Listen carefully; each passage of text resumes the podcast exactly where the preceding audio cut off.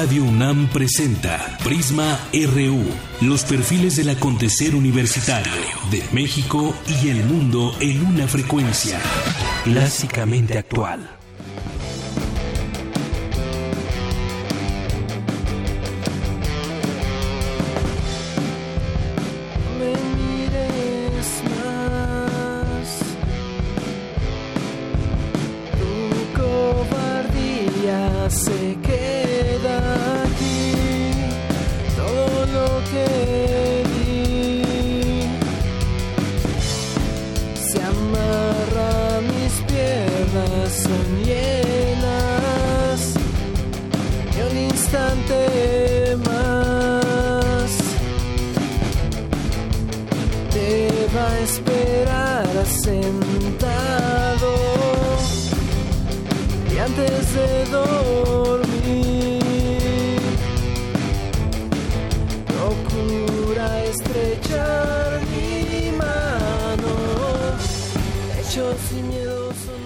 Canción es Víctima y Reflejo, el artista es Revenge, donde participa, o es el grupo donde participa Álvaro Gallard Solares, quien eh, pues colabora con nosotros en su servicio social en el área de producción aquí en Radio UNAM.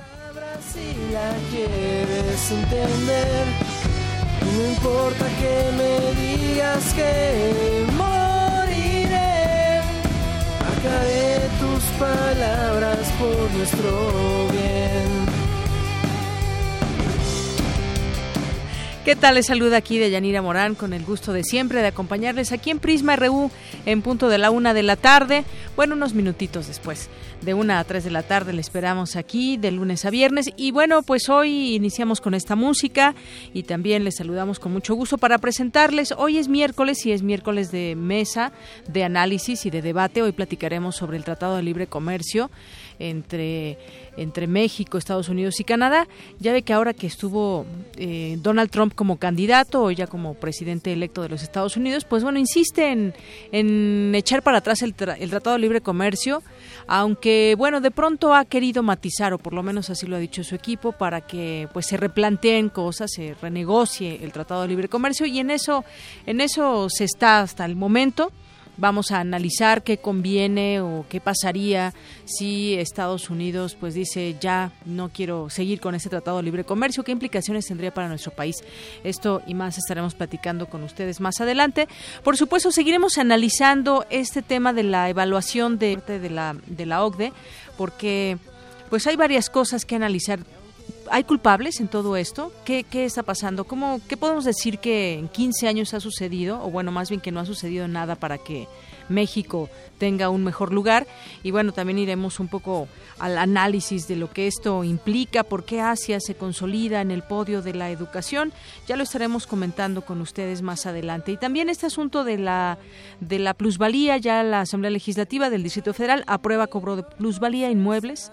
El jefe de gobierno en la Ciudad de México retira su propuesta. Le, le explicaremos y trataremos de, de de entender todo este tema que está también sobre la mesa, qué es lo que está en juego, qué es lo, qué es lo que se retira. Ya estaremos platicando también con un académico a través de una nota informativa que nos tendrá mi compañero Abraham Menchaca. Pero bueno, esto más adelante para que quede también muy claro este tema de la plusvalía aquí en la Ciudad de México. Es la una con ocho y arrancamos.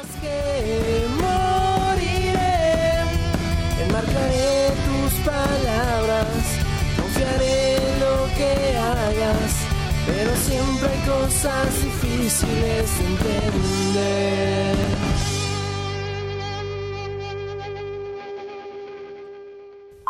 Portada RU. Y este miércoles 7 de diciembre del año 2016 arrancamos con nuestra portada universitaria. El rector de la UNAM, Enrique Graue, lamentó los resultados que obtuvieron los jóvenes mexicanos en la prueba PISA 2015. Hay que innovar en la forma en la que enseñamos, de quitar el aprendizaje memorístico a darle un aprendizaje significativo a las cosas. Ahí sí es donde está la verdadera reforma educativa que estamos esperando. Por su ensayo titulado Cosas cotidianas, Laura Sofía Rivero, egresada de la licenciatura en Lengua y Literatura Hispánicas de la Facultad de Estudios Superiores Zacatlán, obtuvo el premio Dolores Castro 2016. Alejandro David Crespo, estudiante de la Facultad de Ingeniería de la UNAM, creó un cargador, creó un cargador solar portátil para dispositivos móviles. Con dos conciertos, una obra de teatro y un concurso de robótica, el Museo de las Ciencias de la UNAM celebrará el próximo domingo 11 de diciembre su aniversario número 24. En nuestra portada nacional, un tribunal federal ordenó reponer el procedimiento a Joaquín El Chapo Guzmán en un amparo promovido contra la orden de extradición y su ejecución. El gobernador de Chihuahua, Javier Corral, informó que su administración presentó una denuncia contra exfuncionarios públicos del gobierno de César Duarte por delitos electorales. En estos momentos se lleva a cabo una reunión a puerta cerrada entre el gobernador de Oaxaca, Alejandro Murat, e integrantes de la Coordinadora Nacional de Trabajadores de la Educación. Ya ve que dijo que iba a negociar. Y la, la, Suprema Corte de Justicia de la Nación suspendió el proceso legislativo contra el alcalde de Cuernavaca, Cuauhtémoc Blanco, para revocarle el mandato. Andrés Manuel López Obrador, líder nacional de Morena, aseguró que el presidente, el expresidente Felipe Calderón buscó impunidad al comprar un avión presidencial de más de 8 mil millones de pesos a su sucesor. Calderón, antes de irse, para quedar bien con Peña y tener impunidad, dejó comprado el avión presidencial a Peña. Un avión lujoso, costosísimo, que es un insulto para todos los mexicanos. Casi 8 mil millones de pesos costó el avión de Peña. Es entonces dijimos que no lo tenía ni Obama.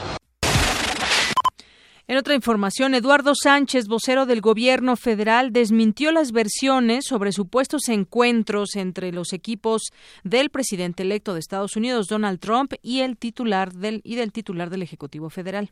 Tengo conocimiento de que se ha dado una reunión en ese sentido. El presidente de la República ya lo dijo en su oportunidad. Una vez que se determine quién integrará el equipo eh, que tendrá los contactos con el equipo del presidente Trump cuando tome posesión, bueno, pues esto, lo que sí es un hecho es que fue la única reunión que se sabe que se hizo, fue aquella donde Trump vino y donde fue invitado con bombo y platillo aquí a nuestro país. Aurelio Nuño, secretario de Educación Pública, reconoció que los resultados de la prueba PISA no son positivos para México. Es decir, que en los últimos 10 años, más o menos, prácticamente no hemos visto mejoras significativas en los resultados. Por supuesto que no nos sentimos satisfechos. Este jueves entrarán en vigor las restricciones en las cuatro áreas naturales protegidas ubicadas en el Caribe mexicano, Península de Baja California, Pacífico mexicano profundo y en la Sierra de Tamaulipas. Con base en un reporte de la Organización Sin Fronteras de 2000 a 2015, el gobierno mexicano realizó 2.1 millones de detenciones a extranjeros. En nuestra portada de Economía y Finanzas, luego de la controversia que se dio con la iniciativa para crear un nuevo impuesto en base en la plusvalía, el jefe de gobierno se retractó. A continuación, mi compañero Abraham Menchaca nos tiene un avance de esta información. Así es, Deyanira, buenas tardes. Y es que el proyecto establece que una parte proporcional de la plusvalía que registren edificios, casas y locales será confiscada por el gobierno de la ciudad y utilizada para mejoras ambientales. Más adelante los detalles. Guillermo Rosales, director general adjunto de la Asociación Mexicana de Distribuidores, Distribuidores de Automotores, aseguró que la industria automotriz nacional no está en crisis ni presenta signos de alerta. No estamos observando que nuestros indicadores macroeconómicos relacionados directamente con el consumo privado hayan entrado a una fase de alerta y por lo tanto tenemos expectativas de poder continuar en eh, un cierre de 2016, un diciembre con venta fuerte de vehículos.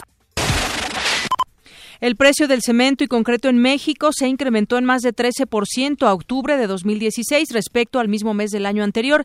Se trata del aumento más grande desde noviembre de 2008. El Instituto de Finanzas Internacionales rebajó su previsión de crecimiento económico para México en 2017 del 2.3% al 1.4%. Hoy en nuestra portada internacional, la revista Time designó este miércoles a Donald Trump como personalidad del año 2016 tras haber roto los pronósticos y ganar la elección presidencial estadounidense. La agencia Associated Press informó que Trump elegirá al general retirado John Kelly para dirigir el Departamento de Seguridad Nacional estadounidense. Al menos 36 personas murieron al estrellarse un avión en Pakistán.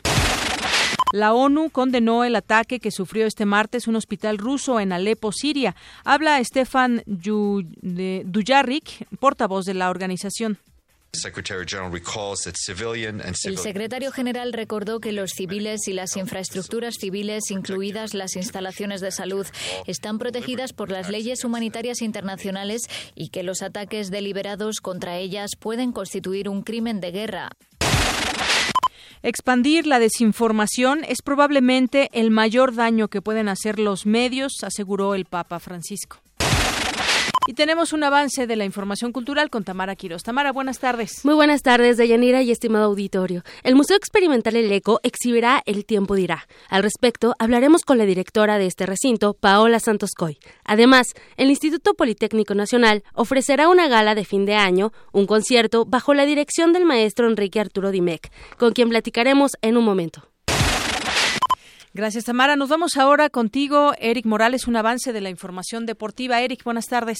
Hola, Deyanira y amigos de Prisma RU. La Facultad de Ingeniería de la UNAM logró el campeonato de béisbol en los Juegos Universitarios 2016. Además, Cruz Azul presentó a su nuevo director técnico. Y hoy continúa la última jornada de la fase de grupos de la Champions League. Esta y otra información más adelante. Gracias, Eric pues eh, estamos aquí compartiendo este momento con ustedes, con todos nuestros radioescuchas que nos sintonizan en el 96.1 de FM y en www.radiounam.unam.mx y además nos da mucho gusto recibir a estudiantes de la FESA Catlán, me parece que todos van en quinto semestre, ¿está bien? Y bueno, pues vienen a visitar, a conocer Radio UNAM y bueno, seguramente algunos de ellos pueden hacer su servicio social aquí y en un futuro trabajar y bueno, pues cada uno tendrá tendrá que elegir su camino en el tema de la comunicación, que es muy amplia. Bienvenidos y bueno, pues las puertas abiertas siempre para todos ustedes que nos escuchan de aquel lado de la cabina y también algunos que nos acompañan aquí. Bienvenidos. Bienvenidos y bueno, pues iniciamos con nuestro campus RU.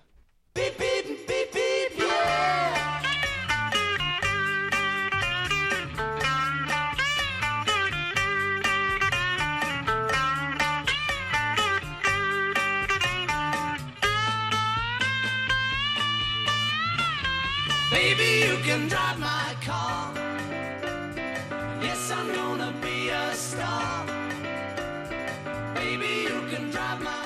Bueno, ¿y cómo está el tráfico en algunos campus eh, universitarios? Hallarás buen avance en prolongación Ignacio Aldama, procedente de Paseo de los Sauces, y con dirección a la preparatoria número uno, Gavino Barreda. Hay que utilizar Paseo de la Noria como alternativa vial. Y por otro lado, observamos sin contratiempos Avenida Insurgentes desde el paradero Indios Verdes hacia la preparatoria 9, Pedro de Alba. Y bueno, pues muchas gracias al Centro de Orientación Vial Policía Ciudad de México que nos hace llegar esta información. Y ahora me enlazo vía telefónica hasta la FES eh, Aragón con Oscar Humberto. ¿Qué tal, Oscar? Buenas tardes. Buenas tardes, Deyanira. Esta tarde te comento que Avenida Carlos Hank González presenta circulación constante, mientras que Avenida Central tiene algunos asentamientos, en este caso ocasionados por el transporte público, pero estos afortunadamente no afectan la circulación. Además, aprovecho la oportunidad para invitarlos a la exposición de proyectos de los talleres de diseño. Este evento se presenta desde hoy hasta el siguiente viernes 9 de diciembre, en el primer piso del edificio A5. En él, alumnos de la licenciatura de diseño industrial explican cómo crearon diversos objetos decorativos, desde muebles hasta piezas de joyería. Bien, pues muchísimas gracias por esta invitación, Óscar Humberto Sánchez Mesa, y saludos a todos los estudiantes allá en la FES Aragón. Muchas gracias, hasta luego. Baby, you can drive my car. Yes, I'm gonna be a star. Baby, you can drive my car. And baby, I love you. Beep, beep, beep, beep, yeah. Campus RU.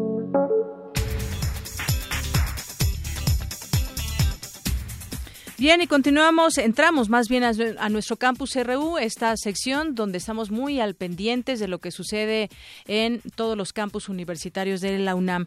Bueno, pues vamos a ir con mi compañero Jorge Díaz porque el Instituto Nacional de Medicina Genómica realiza investigaciones para entender y caracterizar las diferencias en sus diversos grupos étnicos en México. Pero bueno, antes vamos con mi compañero Jorge Díaz porque alumno de la Facultad de Ingeniería presentó un cargador solar para dispositivos móviles. Adelante, Jorge, cuéntanos. Buenas tardes. ¿Qué tal, Deyanira? Muy buenas tardes. Efectivamente, se trata de Alejandro David Crespo, estudiante del séptimo semestre de la Facultad de Ingeniería de la UNAM, quien creó un cargador solar para dispositivos móviles y que ya vende en una empresa que conformó con estudiantes de otras instituciones de educación superior. Alejandro dijo que la idea se le ocurrió cuando era estudiante de preparatoria, por lo que ahora es tiempo de aportar y corresponder a los conocimientos que le dio la universidad. La explicación que el alumno de la UNAM nos da sobre su creación la vamos a escuchar eh, eh, después. Bueno, aquí tenemos ya la declaración, lo que dijo, la explicación que dio Alejandro. Escuchemos. Lo que se pretende con este proyecto es hacer accesible un cargador solar para la mayor parte de la población. De igual manera, se pretende hacer un programa en el cual se busquen recursos federales y de empresas privadas para poder hacer llegar esto a comunidades marginadas a un precio menor o incluso de una manera gratuita. Cuenta con una batería de 2800 mAh, una sola celda solar y un compartimento pequeño para cargar un celular o un MP3. La versión PowerGo Plus incorpora una carcasa de acero inoxidable resistente a impactos. También cuenta con un puerto USB y mini USB para cargarlo por medio de un cargador convencional de pared. Este cuenta con una sola celda solar y el tiempo estimado de carga es de 6 a 8 horas. Este cargador puede llevarse a la playa, a la selva o cualquier lugar donde no exista la energía eléctrica para que los dispositivos móviles sean utilizados. De momento, la, la empresa que encabeza el estudiante Puma, denominada TechSTEM, puede producir cinco cargadores a la semana. En la pasada Feria del Mundo Digital de agosto de 2016 ya pudo comercializar 10. Sin embargo, como empresa, planea producir diez mil piezas al año y para lograrlo necesita financiamiento para incrementar la producción. Otra de las intenciones de Crespo, estudiante de ingeniería de la UNAM, es llevar el cargador solar a, los, a las zonas marginadas del país.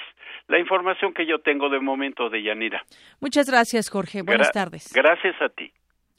Una con 22 y continuamos con más información. El Instituto Nacional de Medicina Genómica realiza investigaciones para entender y caracterizar las experiencias en sus diversos grupos étnicos de México. Mi compañera Virginia Sánchez nos tiene esta información. Adelante, Vicky. Buenas tardes. Buenas tardes, Deyanira y auditorio de Prisma RU. Para entender con mayor detalle las diferencias a nivel genómico entre diversos grupos étnicos de México y distinguir las características que los hacen propensos a ciertos padecimientos o enfermedades, el Instituto Nacional de Medicina Genómica, INMEGEN, realiza estudios de estos componentes. Sin embargo, no se puede hablar de un solo genoma mexicano, pues somos una mezcla compleja de diversos grupos raciales, incluso antes de la llegada de los españoles, señaló Juan Enrique Moret Sánchez, investigador del Instituto de Biotecnología de la UNAM y del INMEGEN. Para poder incidir en la medicina genómica, o sea, en el tratamiento y prevención y diagnóstico de enfermedades, es indispensable que tengamos un mayor conocimiento de la diversidad genómica de estas diferentes poblaciones. Por eso en el INMEGEN hemos estado estudiando desde hace ya varios años con diferentes metodologías y las apropiadas en su momento para comprender esta diversidad genómica. Actualmente, con las nuevas tecnologías de secuenciación masiva de ADN, hemos logrado secuenciar genomas completos. O sea, cada genoma o de cada individuo tiene 3.200 millones de unidades de información y hemos podido leer y estamos en el proceso de análisis de la información completa de más de 100 individuos de origen eh, prácticamente completo indígena mexicano de todas las partes del país, desde el noroeste hasta la península de Yucatán. Con esta información, los investigadores realizan un mapa detallado sobre las poblaciones originarias de nuestro país que incluye la prevalencia de variaciones génicas asociadas a padecimientos como la diabetes. Lo que hacemos actualmente para identificar las causas genéticas de las enfermedades, pues es tomar a un número, pues entre más grande mejor, de personas con el padecimiento, analizar su estructura genética y compararla con personas que no tienen ese padecimiento. Estos estudios, que se llaman de asociación de genoma completo, nos han permitido identificar variantes en genes que nos predisponen a un número muy alto de diferentes enfermedades y padecimientos. Por ejemplo, hay una variante de un gene que está altamente presente en las poblaciones autóctonas de nuestro país. Aproximadamente la mitad de la población tiene esa variante génica y en el resto del mundo esta variante es poco frecuente y esta variante nos predispone a la diabetes y los portadores de esta variante son aproximadamente 50% más propensos a desarrollar la diabetes que las personas que no lo portan. El experto afirmó que los resultados de esta investigación permitirán desarrollar estrategias de medicina más asertivas, con una orientación preventiva que sin duda resulta más económica que la curativa. Hasta aquí la información. Buenas tardes. Gracias, Vicky. Muy buenas tardes. Nos vamos ahora con mi compañera Cristina Godínez. Eh, pues la información interesante de los humanos y sus mejores amigos, los perros. Adelante, Cristina. De Yanira Auditorio de Prisma RU, un equipo de científicos húngaros llegó a la conclusión de que los perros tienen la capacidad de interpretar el habla de los humanos, esto es, qué decimos y cómo lo decimos. El estudio publicado en la revista Science sugiere que el cerebro de los canes funciona de la misma manera para distinguir las palabras y la entonación. Al respecto habla el doctor Alberto Tejeda Perea, de la Facultad de Medicina Veterinaria y Zootecnia de la UNAM más que hablar el mismo lenguaje, interpretamos el mismo lenguaje emocional, porque lo que los humanos hablamos, hablamos, ¿no? Mucho del lenguaje finalmente es no verbal y eso se desarrolla precisamente por el hemisferio que tiene que ver con la parte emocional. Entonces lo que hacen los perros, igual que los humanos, como que dirigen la atención a la cara de las personas, que es la misma manera en que los humanos está comprobado determinamos justamente el lenguaje emocional, o sea, el lenguaje no verbal, ¿no? Que todo lo que son los cambios de expresiones, los perros lo interpretan de la misma manera, más que hablar como el mismo lenguaje. Sin embargo, cada vez hay más evidencias que de todas maneras sí integran más de lo que se pensaba conceptos. No solo es como el tono de voz, sino hay experimentos que ha habido con la interpretación de conceptos, hasta el mismo lenguaje, parece que sí tiene más habilidades, pero ahorita lo que está comprobado es que interpreta igual que nosotros el lenguaje no verbal, viendo a la cara. La percepción que se tiene de que los perros son buena compañía para los humanos es porque son compatibles con nuestra parte emocional. Los perros nos interpretan mucho mejor de lo que pensamos la parte emocional. Ya podríamos poner en discusión si es la parte verbal de conceptos. Por eso sí, esta percepción que se tenía de que son buenos compañeros es precisamente por eso, porque son muy uh, compatibles con nuestra parte emocional. Entonces, para mejorar la relación con los humanos, si nosotros tenemos cuidado con otros humanos, digamos, aunque podemos mentir, pues hay cosas que no podemos evitar decir con el cuerpo, con la cara. Entonces los perros eso lo integran mucho más rápido y como mucho más fácilmente de lo que pensaríamos. El doctor Tejeda señala que los canes han tenido un desarrollo concomitante con la evolución humana. De ahí que el estudio publicado en la revista Science concluye que el cerebro de los perros funciona de la misma manera que el de las personas, tanto para distinguir las palabras como la entonación. De Yanira, este es el reporte. Buenas tardes. Gracias, Cristina. Muy buenas tardes. Nos vamos ahora con mi compañero Antonio Quijano, porque el Colegio de México rindió un homenaje póstumo al antropólogo y sociólogo Rodolfo Stavenhagen, quien falleció el pasado 15 de noviembre a los 84 años de edad. Adelante. ¿Qué tal, Deyanira? Buenas tardes a ti al público de Prisma RU. El antropólogo y sociólogo Rodolfo Stavenhagen recibió un homenaje póstumo en el Colegio de México, donde fue profesor emérito y fundador del Centro de Estudios Sociológicos. En la sala Alfonso Reyes, la doctora Silvia Giorgiuli, presidenta de El Colegio, resaltó sus contribuciones como constructor de instituciones. En esta época de, decía, de renovación generacional, pero también de discusión sobre el papel del intelectual y del académico, creo que hay un mensaje muy fuerte en la trayectoria de Rodolfo en este sentido de este balance entre academia y política pública. Sí, las temáticas vinculadas con el compromiso social y el mensaje que el compromiso social no va en demérito de la calidad académica y con más bien una idea de una propuesta de, compatibilidad y bueno, hay muchos ejemplos de, de, su trabajo y de su obra en ese sentido, como por ejemplo la fundación de la Academia Mexicana de Derechos Humanos. En tanto, el doctor Claudio Stern recordó su trayectoria y su ingreso a la institución colegiada. Rodolfo fue un antropólogo y sociólogo destacado y un gran intelectual. Estudió en tres países diferentes, Estados Unidos, México y Francia, lo que le permitió conocer perspectivas teóricas y filosóficas muy diversas. Conoció múltiples culturas de cuando menos tres continentes, lo cual lo sensibilizó sobre el valor de cada una y la necesidad de preservarlas. Participó en una gran variedad de instituciones públicas y privadas, nacionales e internacionales, en las que percibió claramente las limitaciones de las burocracias para promover el cambio social. Durante el acto al que asistieron familiares del doctor Stavenhagen, se destacó su compromiso con los pueblos originarios y su trayectoria profesional al ocupar diversos cargos en organismos internacionales como la ONU. Como parte de este homenaje, el Colegio de México también realizará dos seminarios sobre derechos humanos e indígenas en el 2017. También se informó que se trabaja en el proceso de catalogación de la biblioteca que lleva su nombre. Rodolfo Stavenhagen nació en Alemania en 1932, emigró a México a causa de la Segunda Guerra Mundial. El pasado 5 de noviembre falleció a los 84 años de edad. De Yanira Auditorio, hasta aquí mi reporte. Buenas tardes. Gracias, Toño. Muy buenas tardes. Y bueno, continuamos ahora con la información nacional. Seguimos tratando de entender y seguimos tratando también, seguimos escuchando distintas opiniones al respecto de lo que ha sucedido con esta evaluación que hace PISA a través de la, eh, de la OCDE y en donde México sigue desde hace 15 años en el mismo lugar, en último lugar.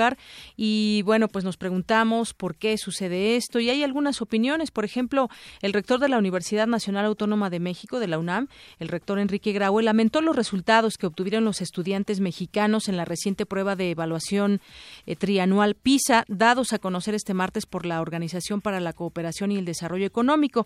Él fue entrevistado, ayer le dábamos cuenta de los festejos por el 150, los 150 años de la Escuela Nacional Preparatoria y ahí el rector pues consideró que mejorar en los conocimientos en lectura, matemáticas y ciencias será la verdadera reforma educativa que estamos esperando. Dijo que no se puede señalar culpables de la crisis que enfrenta el sistema educativo para arrojar estos resultados, pues los responsables somos todos. Y bueno, por otra parte, también eh, quien opinó al respecto fue el secretario de Educación Pública, Aurelio Nuño. Y bueno, pues él dijo que los resultados del programa internacional no tienen contento a nadie y que ubican a México en el último lugar de las 35 naciones que integran la Organización para la Cooperación y el Desarrollo Económicos, con un estancamiento en el desempeño de los jóvenes de 15 años en más de una década, demuestran que no hemos mejorado y tampoco empeorado, y esa es la mejor muestra de por qué se hizo la reforma en la materia. Bueno, vamos a ver si con esta reforma educativa que nos han anunciado que es muy buena y que va a traer frutos muy pronto, pues realmente sucede eso, porque no es la primera reforma educativa. Cada vez que llega un secretario de Educación Pública nuevo, pues trae sus planes y nos dice que las cosas van a cambiar y van a ser mejor, pero el caso es que el tiempo sigue pasando y seguimos en las mismas. En el acto que convocó el Instituto Nacional para la Evaluación de la Educación, el INE, Nuño Mayer apuntó, si tuviéramos resultados satisfactorios no hubiera sido necesaria una reforma educativa ni estar haciendo cambios y transformaciones que están que se están realizando. Bueno, como le decía, estos cambios han empezado cada vez que llega un nuevo presidente, nombra un secretario de Educación Pública y pues el tiempo pasa y no no vemos no vemos claro. Claro que también es una cuestión de todos, también los estudiantes en las aulas, los maestros que están enseñando, la manera de enseñar, habrá que replantearnos todo todo este tema. Y el caso es que también en las escuelas privadas no les ha ido nada bien, una escuela privada no es garantía de calidad educativa, los estudiantes con el nivel socioeconómico más alto, quienes estudian en colegios también tienen aprendizajes educativos insatisfactorios como lo muestran los resultados de la prueba PISA de la OCDE. En ciencias, los estudiantes de, eh, de pues que tienen más posibilidades económicas obtuvieron 474 puntos por debajo del promedio de la OCDE, que es de 493 puntos. Así que tampoco las escuelas privadas son garantía de que se pueda estar enseñando mejor en las aulas. Pero bueno, vámonos a nuestra siguiente nuestra siguiente entrevista porque justamente buscamos una opinión al respecto de lo que está sucediendo con alguien que conoce de, de, de estos temas de estos temas. México evalúa pues ha estado muy pendiente también de lo que al respecto sucede. Adelante Me da mucho gusto saludar vía telefónica al maestro Marco Fernández, es investigador de México Evalúa. Desde ayer traemos este tema, qué está pasando en México con respecto a la educación, luego de la evaluación nuevamente de PISA que lleva a cabo la OCDE y en donde México pues ocupa el, último lugar. Eh, bienvenido antes que otra cosa, maestro Marco Fernández. Hola, muy buenas tardes. Muy buenas tardes. Bueno, pues yo quisiera eh, preguntarle, eh, pues, ¿qué está fallando? Si nos replanteamos toda esta evaluación, por una parte podemos decir eh, qué sucede a nivel familia, a nivel de estudiantes, por qué no están aprovechando, esa sería la pregunta, aprovechando al máximo eh, el estudio, o bien puede ser alguna cuestión de nuestro sistema educativo. ¿Cuál es su opinión al respecto? Creo que son varios factores.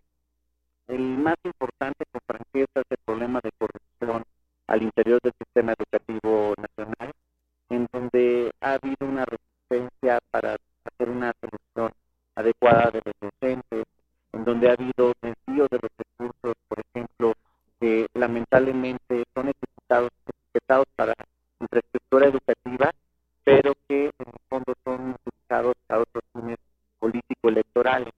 Tienen eh, problemas serios de que no hemos logrado capacitar a los docentes, no hemos podido formarlos adecuadamente.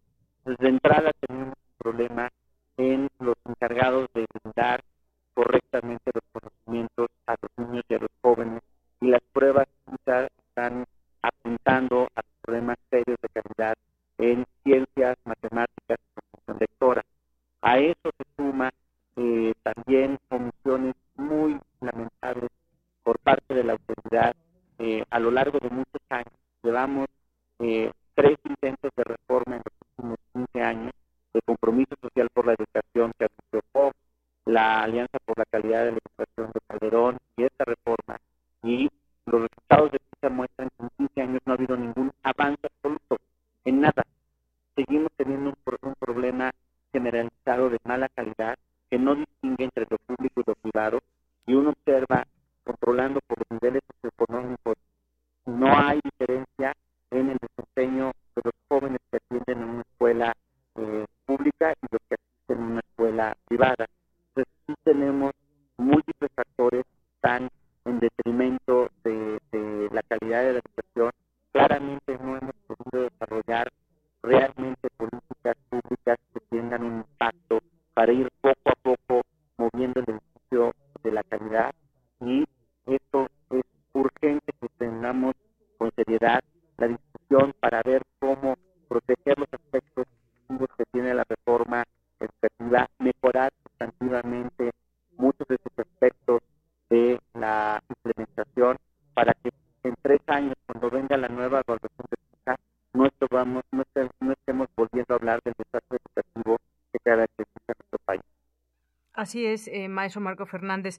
Y justamente, y lo dice bien, y hoy podemos conocer más detalles, son escuelas públicas, pero también privadas, lo cual pues también genera o podría generar mucha inconformidad, porque hay quienes con un gran esfuerzo pues pagan la educación de sus hijos pensando que podría ser mejor, y me estoy refiriendo, por ejemplo, a nivel básico, nivel medio, y pues recordábamos que hay muchas reformas que ha habido. Cada vez que llega un secretario de Educación a México, hace reformas, hace nuevos planes, pero el caso es que seguimos en las mismas. Ahí, eh, por eso yo preguntaba al principio qué está fallando es un sistema, son los programas, son los maestros, son los estudiantes. Quizás puede ser un conjunto de todas estas eh, factores. Pues es un conjunto de, esos factores que tenemos que entender que se traduce en incapacidad de tener buenos ciudadanos, incapacidad de tener buenos empleos de calidad, porque la fuerza laboral nacional está mal preparada mal preparada porque su educación es de, de baja calidad y eso merma nuestra posibilidad de tener competitividad en el mundo,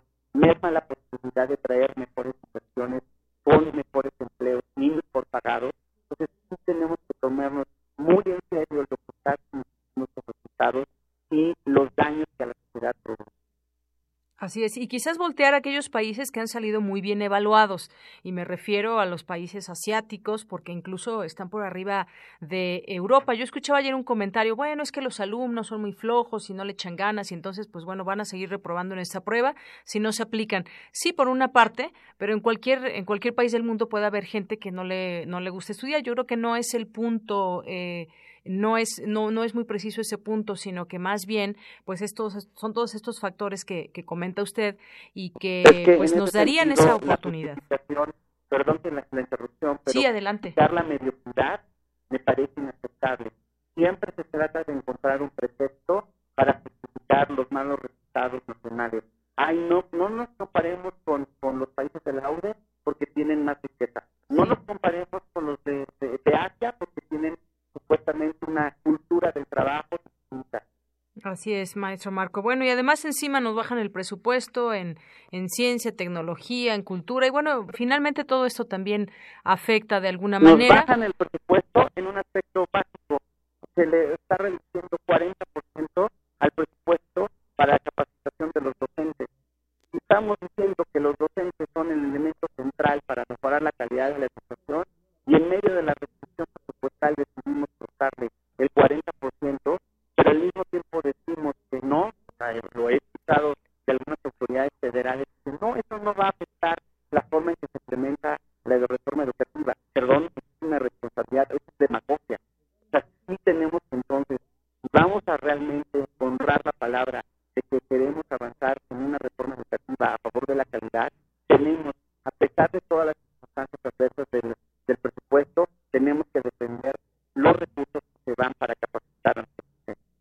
Así es, tenemos que defender esos recursos. En su momento, pues se intentó hacer, muchos académicos firmaron una carta y exhortaban a- al Ejecutivo Federal de que pues se replanteara ese recorte, pero pues vamos a ver, dicen la, la autoridad que en 10 años esto se empezará. Pues ya pasaron 15, colega. Ya pasaron 15. y no pasó Exacto. nada. Entonces, a mí que me ¿Por qué creerles esta otros vez? 10, pues me parece o sea, una irresponsabilidad.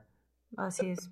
Bueno, ni hablar, es un tema que pues se tiene que seguir analizando sin duda, no se ven esos planes claros a futuro que nos puedan sacar de esta de esta situación. Yo sé que es un trabajo de todos, pero en primer lugar pues están todas esas esa planeación, todo ese dinero que se va a, a toda una estructura de educación en México ¿Qué está sucediendo? Habrá que replanteárselo una y otra vez. Por lo pronto, maestro. Marco Fernández, muchas gracias. No sé si quiere agregar algo más.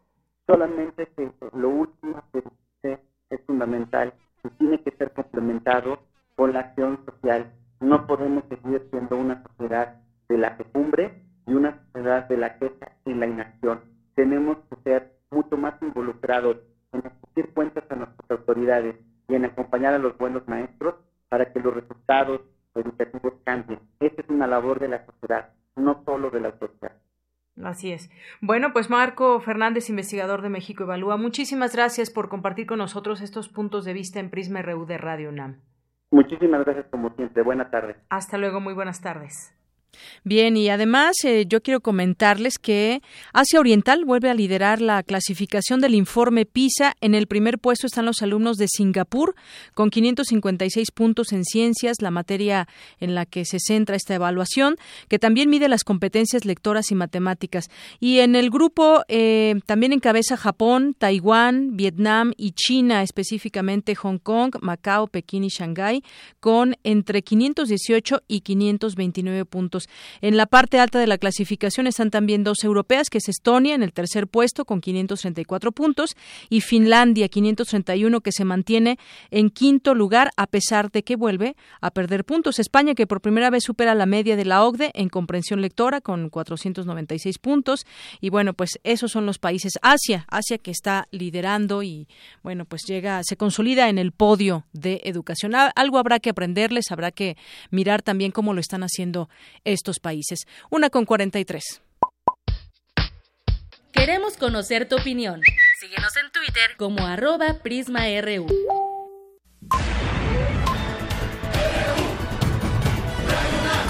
Prisma RU. Con Deyanira Morán. Para nosotros, tu opinión es muy importante. Síguenos en Facebook como Prisma RU. Bueno, continuamos aquí en Prisma RU de Radio UNAM y vamos a platicar ahora con la maestra Nelia Tello Peón. Ella es académica de la Escuela Nacional de Trabajo Social. ¿Qué tal, maestra? Muy buenas tardes. Gusto en saludarle. Hola, buenas tardes, muchas gracias, el gusto es para mí. Bueno, pues hay un tema que quisiéramos comentar con usted que tiene que ver con pues las afectaciones del sector privado por el tema de la inseguridad, también lo que están invirtiendo en este sentido, pues es bastante amplio y que ha cambiado, pues esto va cambiando conforme pasa el tiempo. Antes se preocupaban por invertir en otras cosas y ahora se preocupan por la inseguridad. ¿Qué podemos decir al respecto, maestra? Pues podemos decir que la inseguridad está afectando de una manera importante la productividad y la posibilidad de desarrollo económico del país y que aunque el gobierno lo niegue, realmente influye porque no, no, no distingue ni siquiera entre nacionales y extranjeros. Esto quiere decir, yo encuentro principalmente tres problemas. Afecta la productividad, afecta el desempleo y afecta la corrupción.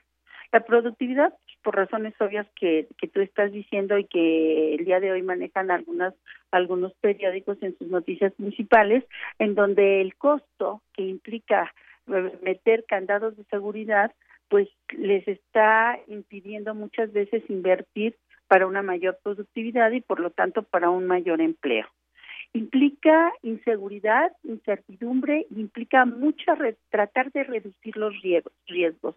Esto implica reducir al mínimo su posibilidad de pérdida y reducir al mínimo por posibilidad de pérdida es dejar a muchas familias eh, en, en pues en estado de vulnerabilidad por por no tener realmente empleo eh, y la corrupción ¿Qué es lo que pasa? En donde hay narco, pues entonces el narco se dedica a pedir eh, a pedir dinero para a cambio de, brindar seguridad y entonces pues le están dando y esto implica meterlos en un proceso de ilegalidad que muchas veces lleva a la muerte a los que en ellos se involucran porque en un momento en el momento en que acceden ya poder decir que no después pues les causa afecciones muchas veces hasta de su vida.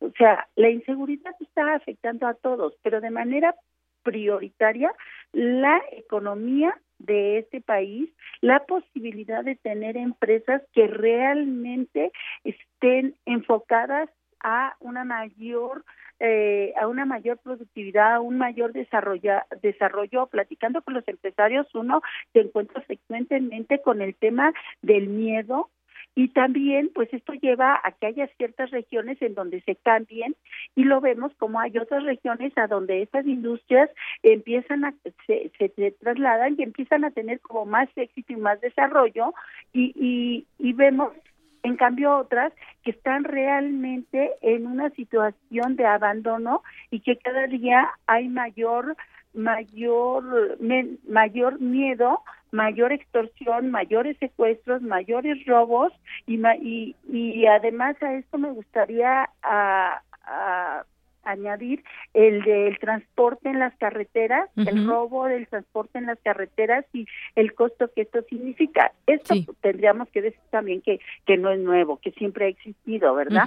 Pero también tenemos que decir que se ha aumentado. Que se ha aumentado. Exactamente. y, es que sobre todo estos grandes corporativos que cotizan en la bolsa mexicana, digo, no voy a, decir todas estas marcas, pero no están exentos ahora de ser víctimas de la de la delincuencia, al contrario, se han vuelto blanco y de acuerdo con el Consejo Nacional de Seguridad Privada, este 2016 ha sido un año atípico por su incremento en la inseguridad. Eh, esperemos que el siguiente año las cosas mejoren en este sentido. Pero y es que volveríamos a lo mismo, ¿no? Tiene que mejorar la seguridad. Exacto de, de, raíz y de, de ver la, la, inseguridad de una manera de una manera conjunta no es solamente ver a esa persona que está asaltando sino también por qué se está dando todo esto y, atacar de manera conjunta. Claro como si fuera un, un robo a, aislado y no como parte de un sistema un subsistema de la sociedad que está que está empoderado que tiene parte del poder y que realmente está controlando ciertos aspectos de la economía nacional y, y también digamos ciertos aspectos de la administración pública federal que castiga, no castiga, ve o no ve estos es- eh, estas ilegalidades que está Así es. invitando a todo el mundo a ser partícipe cada día más, de manera más importante en la corrupción, ¿no? Así es, y es que, bueno, se ha aumentado o se ha registrado un aumento de 20-40% en sus presupuestos para protegerse de la inseguridad, pero esto a su vez pega al propio trabajador. Eso es lo más, lo más grave, pega en la economía, no solamente de la empresa, sino también de las personas que trabajan en las empresas. y también al uso cada día más frecuente de cuerpos de seguridad privada Sí. que, están contratados para enfrentar al- a, a- a los delincuentes. Y entonces estamos hablando de que se hay un, may- un mayor caos porque volvemos a esto de la administración de la justicia por a- por mano al, privada no Así es. Bueno, pues maestra Nelia Tello Peón, muchas gracias por conversar con nosotros aquí en Prisma RU de Radio UNAM sobre este tema de la inseguridad y cómo afecta a las empresas, pero a su vez, cómo afecta al propio trabajador. Sí, claro, porque muchas veces creemos que lo que le afecta a los grandes corporativos no acaba afectando a la economía personal y a toda a toda la sociedad en conjunto y bueno, pues si son parte de de nuestra nuestra sustentabilidad nos afecta a todos. Entonces sí es importante que hagamos conciencia sobre las consecuencias de este tipo de problemas. Así es. Bueno, pues maestra Nelia Tello Peón, muchas gracias. A ustedes, muchas gracias. Hasta luego, buenas tardes. Ella es académica, la maestra académica de la Escuela Nacional de Trabajo Social. Más adelante comentaremos también de cómo México se vuelve un paraíso para el mercado negro, que venden pues los datos personales en internet, todos esos datos que de pronto damos a distintas empresas y que pues hay que firmar un acuerdo para ver cuál es el tratamiento que le van a dar a nuestros datos personales, realmente están resguardados. Ahí queda la pregunta y más adelante lo comentamos porque ahora nos tenemos que ir a cultura. Arte y cultura.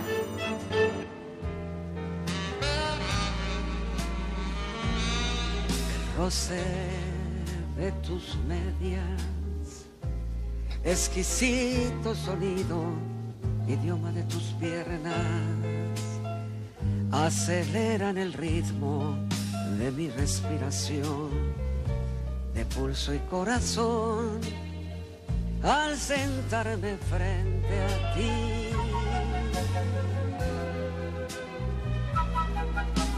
El lago de tus ojos, donde nada mis sueños, enfriando mis deseos. La geografía de tus piernas, dice una parte de esta canción. Qué bonita canción. ¿A quién se la dedicamos, Tamara? Pues nos pusimos un poco románticos y la producción con todo el cariño de todo su ser se la dedicamos a Juan Sánchez Brito. Este, este puente musical, 81 años de Armando Manzanero, por cierto. Y bueno, en otro tema, el Museo Experimental El Eco exhibirá El Tiempo Dirá, muestra de siete artistas. Y tenemos el gusto que nos acompañe en la línea Paola Santos Coy, directora de este Museo Experimental. Paola, muy buenas tardes. Hola, muy buenas tardes. Cuéntanos, esta muestra eh, reúne a siete artistas, pero ¿en qué se basa? Correcto. Son siete artistas que trabajan en, en Francia, en la escena francesa. Esta es una colaboración que estamos haciendo con una fundación francesa que se llama Fundación Ricard, que otorga un premio de arte contemporáneo hace 17 años en, en Francia y tenían mucho interés de poder seguir apoyando a los artistas que han ganado el premio a lo largo de estos años para poder hacer proyectos en otros países.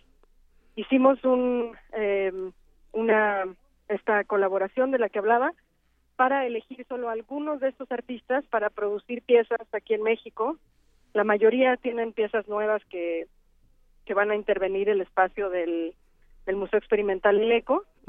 Y, y el título del tiempo dirá tiene mucho que ver con, por un lado, con el espacio mismo, con el eco, que es un espacio muy biográfico en cierto sentido, con una historia sumamente interesante de más de 60 años y que ha sido eh, distintas, eh, ha tenido distintos usos a través del tiempo.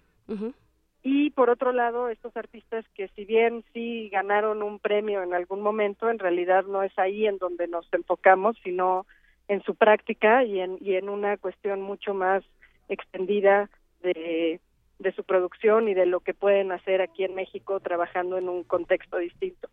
Muy bien, este premio eh, distingue, ¿no? A estos, a cada uno de estos personajes en un momento determinado y, y, bueno, se enfoca en la percepción sensorial de su edificio, que bien lo mencionas, la estructura, con un discurso espacial, social y estético. Sí, el, el, el premio como tal es un premio de adquisición en, en Francia que que implica la adquisición de una pieza que después pasa a una colección pública, a la colección del Centro Pompidou. Sin embargo, no son esas piezas las que vamos a estar exhibiendo aquí. Estos artistas son de distintas generaciones. Tatiana Trouvé, por ejemplo, que es una de las artistas que está en la muestra, ganó este premio hace 15 años y, y Camille Blatrix, que, que es mucho más joven, lo ganó hace dos años. ¿no? Entonces, en realidad, más que enfocarnos en esto, es también como poder tener artistas de, de distintas generaciones que están trabajando en Francia, no son todos franceses necesariamente, el premio no está enfocado en eso, sino en la escena. y, y creo que lo importante aquí en el, en el caso del ECO justo es que, que se acercaron a, a la historia de este edificio, al lugar, y, y están haciendo piezas específicas. Por ejemplo, Isabel Cornaro, que que es un artista que trabaja con escultura y pintura y, y video, tiene una, una pintura que hizo sobre el muro de, del museo, una pintura efímera. Con spray, ¿no? Sí, que se llama Reproducciones y la, la imagen de esta pintura es una imagen que viene de un video que ella hizo sobre otra pintura suya. Entonces hay, hay como varios pasos para llegar a esta a esta pintura que está en el eco, pero esa ahí va a ser una, pues es una pieza efímera durante el tiempo de la exhibición. Y el tiempo además- lo dirá. Claro. Paola, eh, ¿a partir de cuándo podemos disfrutar de esta muestra? Se inaugura el día de mañana por la noche y a partir del viernes está abierto el museo en horario normal de 11 a 6 de la tarde, de martes a domingo, es entrada libre y el museo, les recuerdo, se, se encuentra en la calle Sullivan 43 frente al Monumento a la Madre. En la colonia San Rafael. San Rafael. Muy bien, Paola Santoscoy, directora del Museo Experimental El Eco. Agradecemos mucho que nos haya tomado la llamada, sobre todo porque sabemos que está en el montaje de esta exhibición. No, a ustedes, muchas gracias. Excelente tarde. Hasta luego. Deyanira, nos escuchamos mm, en una hora. Claro que sí, en una hora nos escuchamos. Tamara, nos vamos ahora a los deportes. Zarpazo RU.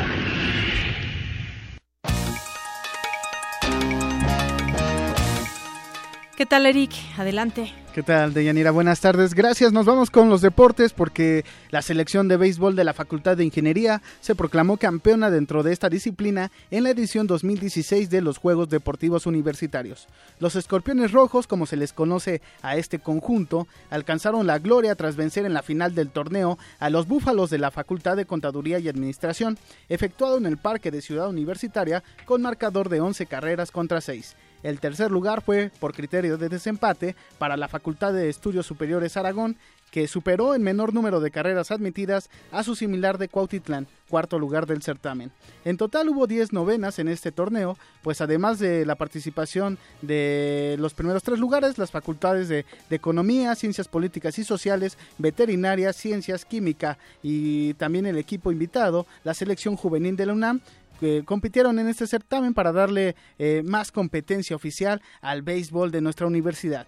En otra información, el español Francisco Gemes fue presentado como nuevo técnico del Cruz Azul.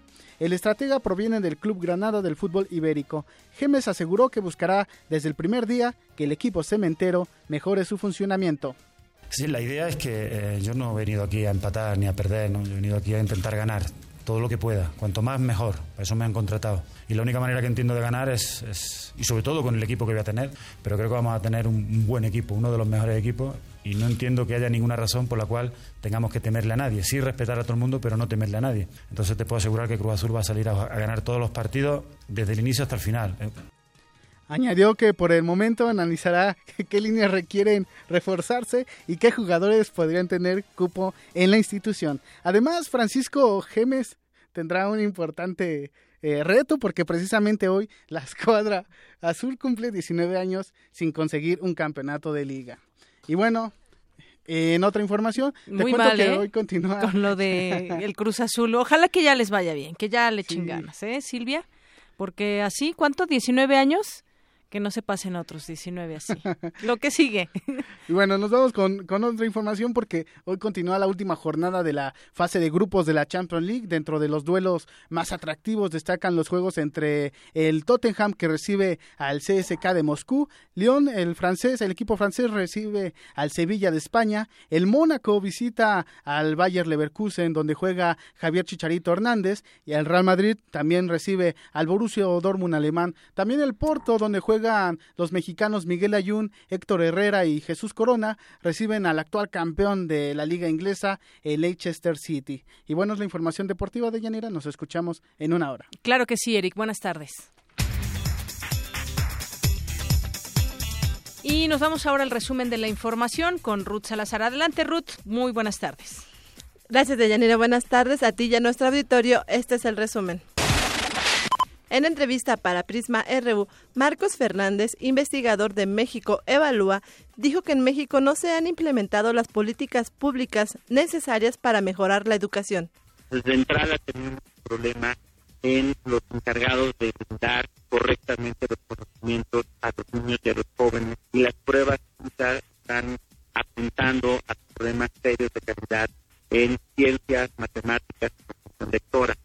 A eso se suma eh, también omisiones muy lamentables por parte de la autoridad eh, a lo largo de muchos años.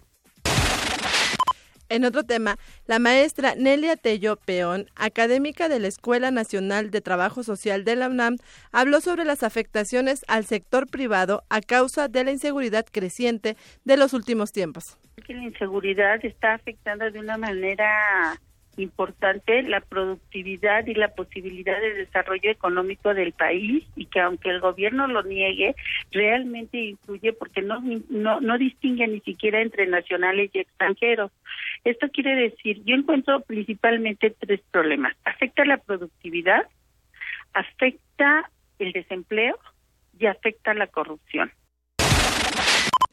Quédense con nosotros. En la segunda hora de Prisma RU, como cada miércoles, tendremos nuestra mesa de análisis universitaria. El tema de hoy es la renegociación del Tratado de Libre Comercio con América del Norte. Hasta aquí el resumen de Yanira. Gracias, Ruth. Muy buenas tardes. Son las dos con un minuto. Vamos a hacer una pausa en este momento, un corte, y regresamos con más información aquí en Prisma RU. Queremos conocer tu opinión. Síguenos en Twitter como arroba PrismaRU. Para nosotros, tu opinión es muy importante. Síguenos en Facebook como Prisma RU.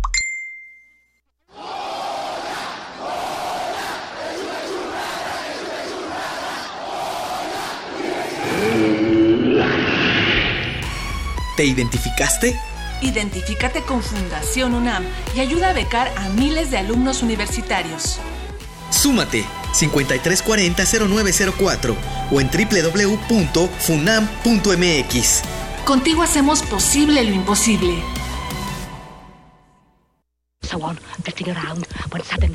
Una galería para descubrir sonoridades del mundo poco conocidas.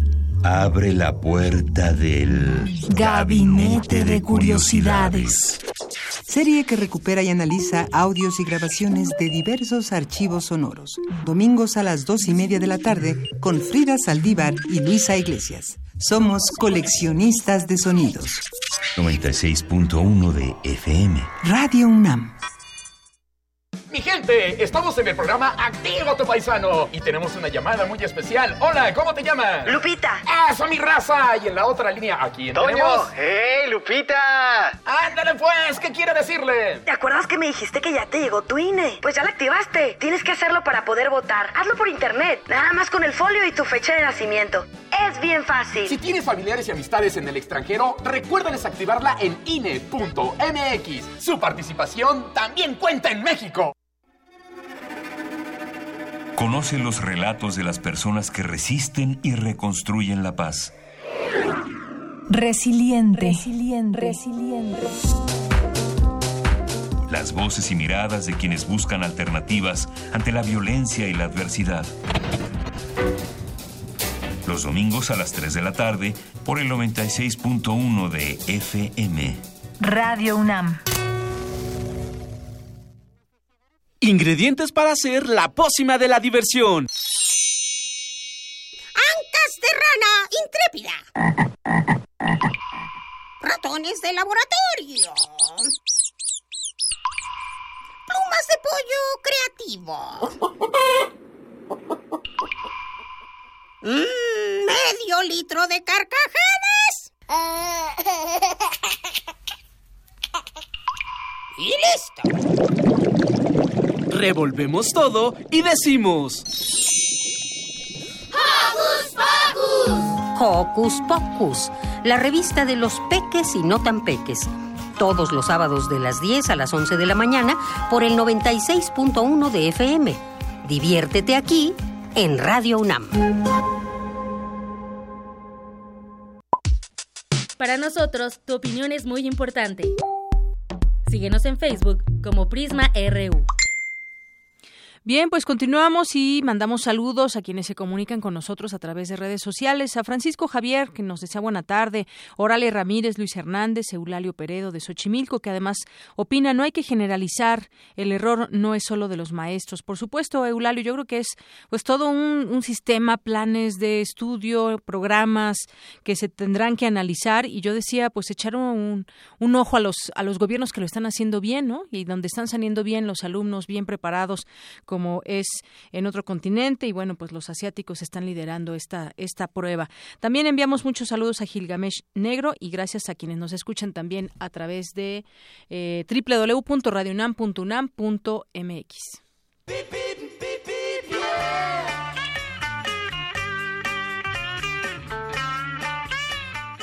Y en el tránsito le informamos que hay ligeros contratiempos que muestra circuito exterior de insurgentes hacia la Facultad de Economía. Y la circulación es constante en Avenida Insurgentes desde Periférico en dirección a la Facultad de Arquitectura. Y finalmente ligeros contratiempos en la luz roja de semáforos presenta Avenida Constitución procedentes de prolongación acueducto en dirección a la Facultad de Artes y Diseño.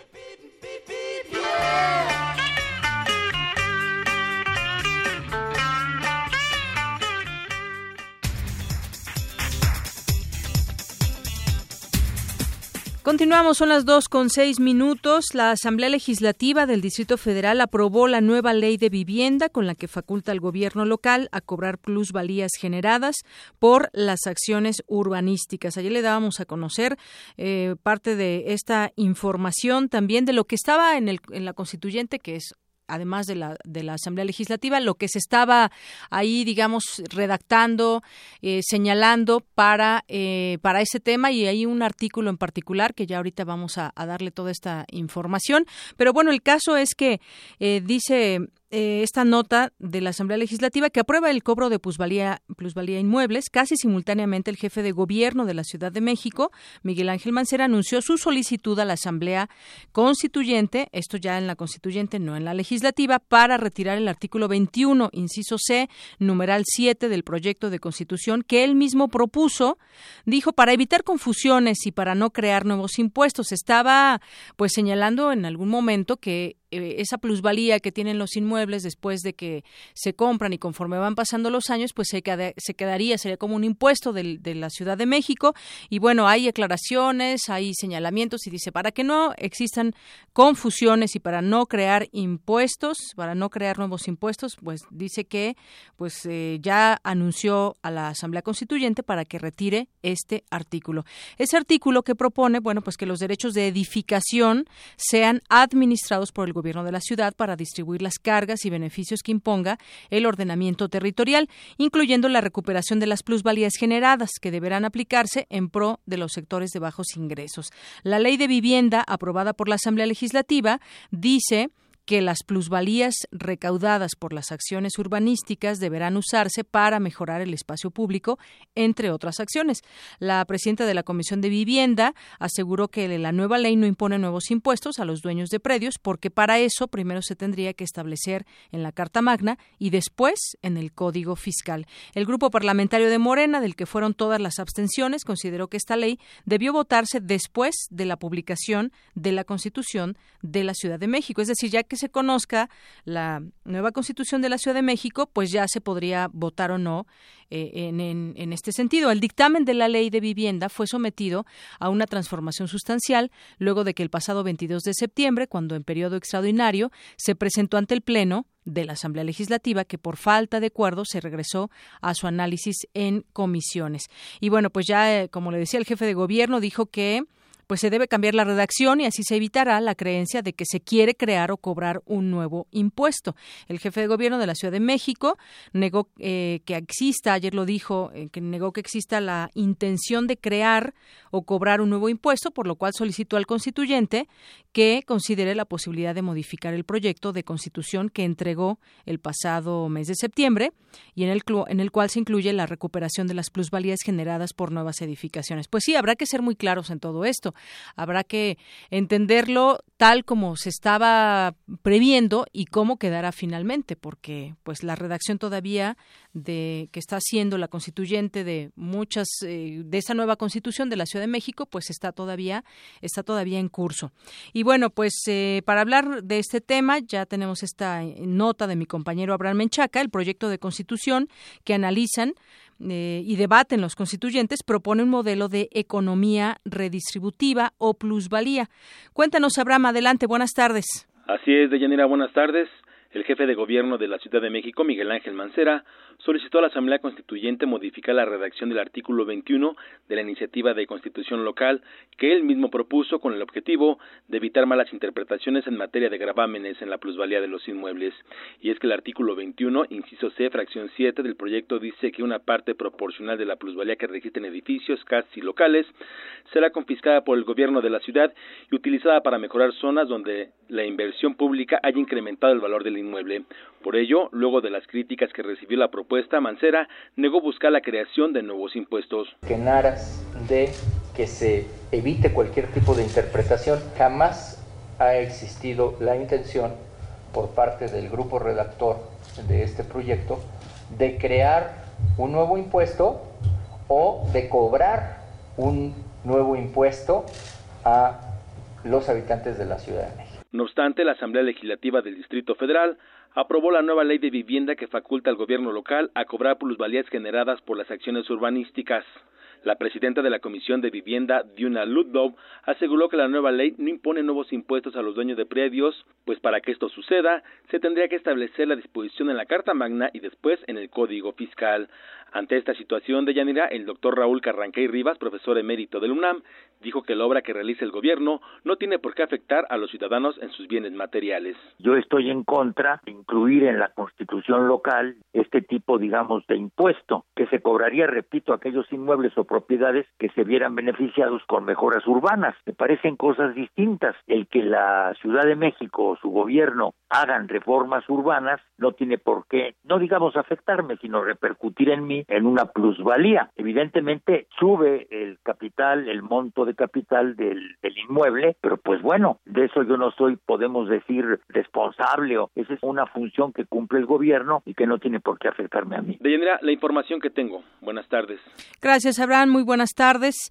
Bueno, hoy en una nota del periódico Excelsior eh, que entrevistó a media docena de constituyentes dice que eh, dijeron que su idea original no se comprendió y es en este sentido que se generó una animadversión contra la propuesta que solo una corrección en la redacción podría revertir, es decir, los constituyentes de la Comisión de Desarrollo Sostenible, que encabeza el periodista Enrique Provencio, decidieron eliminar el numeral en el proyecto de dictamen que emitieron el sábado pasado.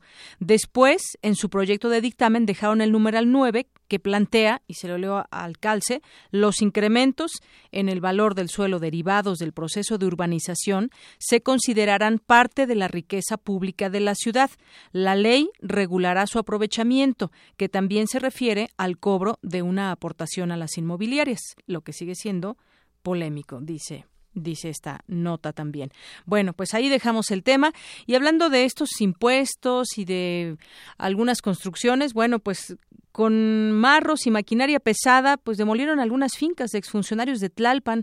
Cuadrillas de trabajadores de la delegación Tlalpan llegaron y demolieron ayer dos de las tres fincas construidas por exfuncionarios perredistas de la demarcación en suelo de conservación en el paraje La Rufina en el Cerro de la. Bueno, ya los, los perredistas hablan y dicen que pues se está haciendo como una cacería de brujas, la, actual delegada, eh, que es de Morena, hay que señalarlo. Y bueno, el caso es que yo simplemente señalaría algo. Si este suelo es de conservación, y así lo dice pues donde esté escrito que tiene que ver con con, con los eh, pues con las reglas que, que hay para la construcción en la Ciudad de México y debe existir pues bueno, todo este tema del impacto ambiental y, todos estos estudios que se hacen del suelo. Si es un suelo de conservación, en ese paraje La Rufina, pues no tendría que haber ninguna construcción, ¿no? Ese es, ese es el punto. Bueno, una de ellas construida totalmente en piedra, se encontraba deshabitada, otra no, era una cabaña con dos niveles, techos. Alegan también los, eh, los perredistas que, bueno, no son de lujo y son también para trabajo y demás. El caso es que pues aquí no hay de otra. Si, si, están en suelo de conservación, pues no debe haber ninguna construcción. ¿Cómo es que se aprobaron? ¿Cómo es que se hicieron? Bueno, pues ya lo estaremos también platicando eh, en su momento.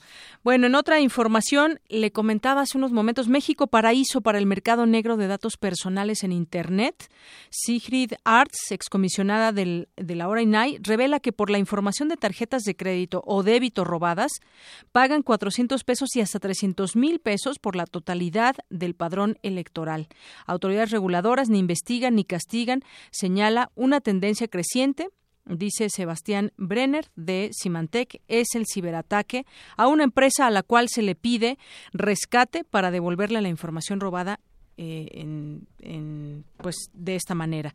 Así que pues todo este tema vuelve a tomar eh, cierta mucha importancia más bien. Esta nota la leo de, de, la crónica y dice que el mercado negro de internet todos los datos personales valen 400 pesos por números de tarjetas de crédito o débito robadas, 200 pesos por cuentas de correo, 50 pesos por pasaportes y luego sucede eh, cosas como que le hablen de un banco del mismo banco le hablen y le pidan datos que no le deben de pedir, que son datos personales y resulta que pues es una manera de extorsión a las personas, porque en el momento que usted les da la, el número de tarjeta y los números secretos, pues ellos pueden acceder a, a su tarjeta y hacer compras por internet y demás. Esto es lo que lo que está sucediendo y que es muy grave, ¿no? Que dentro de las empresas incluso se dé este tipo de situaciones de robo de datos o de mal uso de datos. Quizás no robos porque ya tienen ahí toda la información bancos y muchas otras empresas, pero muchas veces hacen mal uso, incluso desde dentro, algunos trabajadores que, pues bueno, no honran a su empresa y no honran el tener un trabajo y pues hacen este tipo de, de cuestiones. Dos con dieciséis minutos.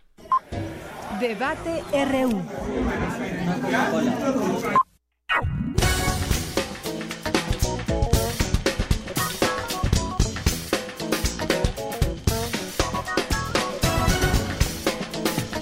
Bueno, y vamos entrando, vamos, vamos calentando motores para nuestra meta de mesa de análisis y debate.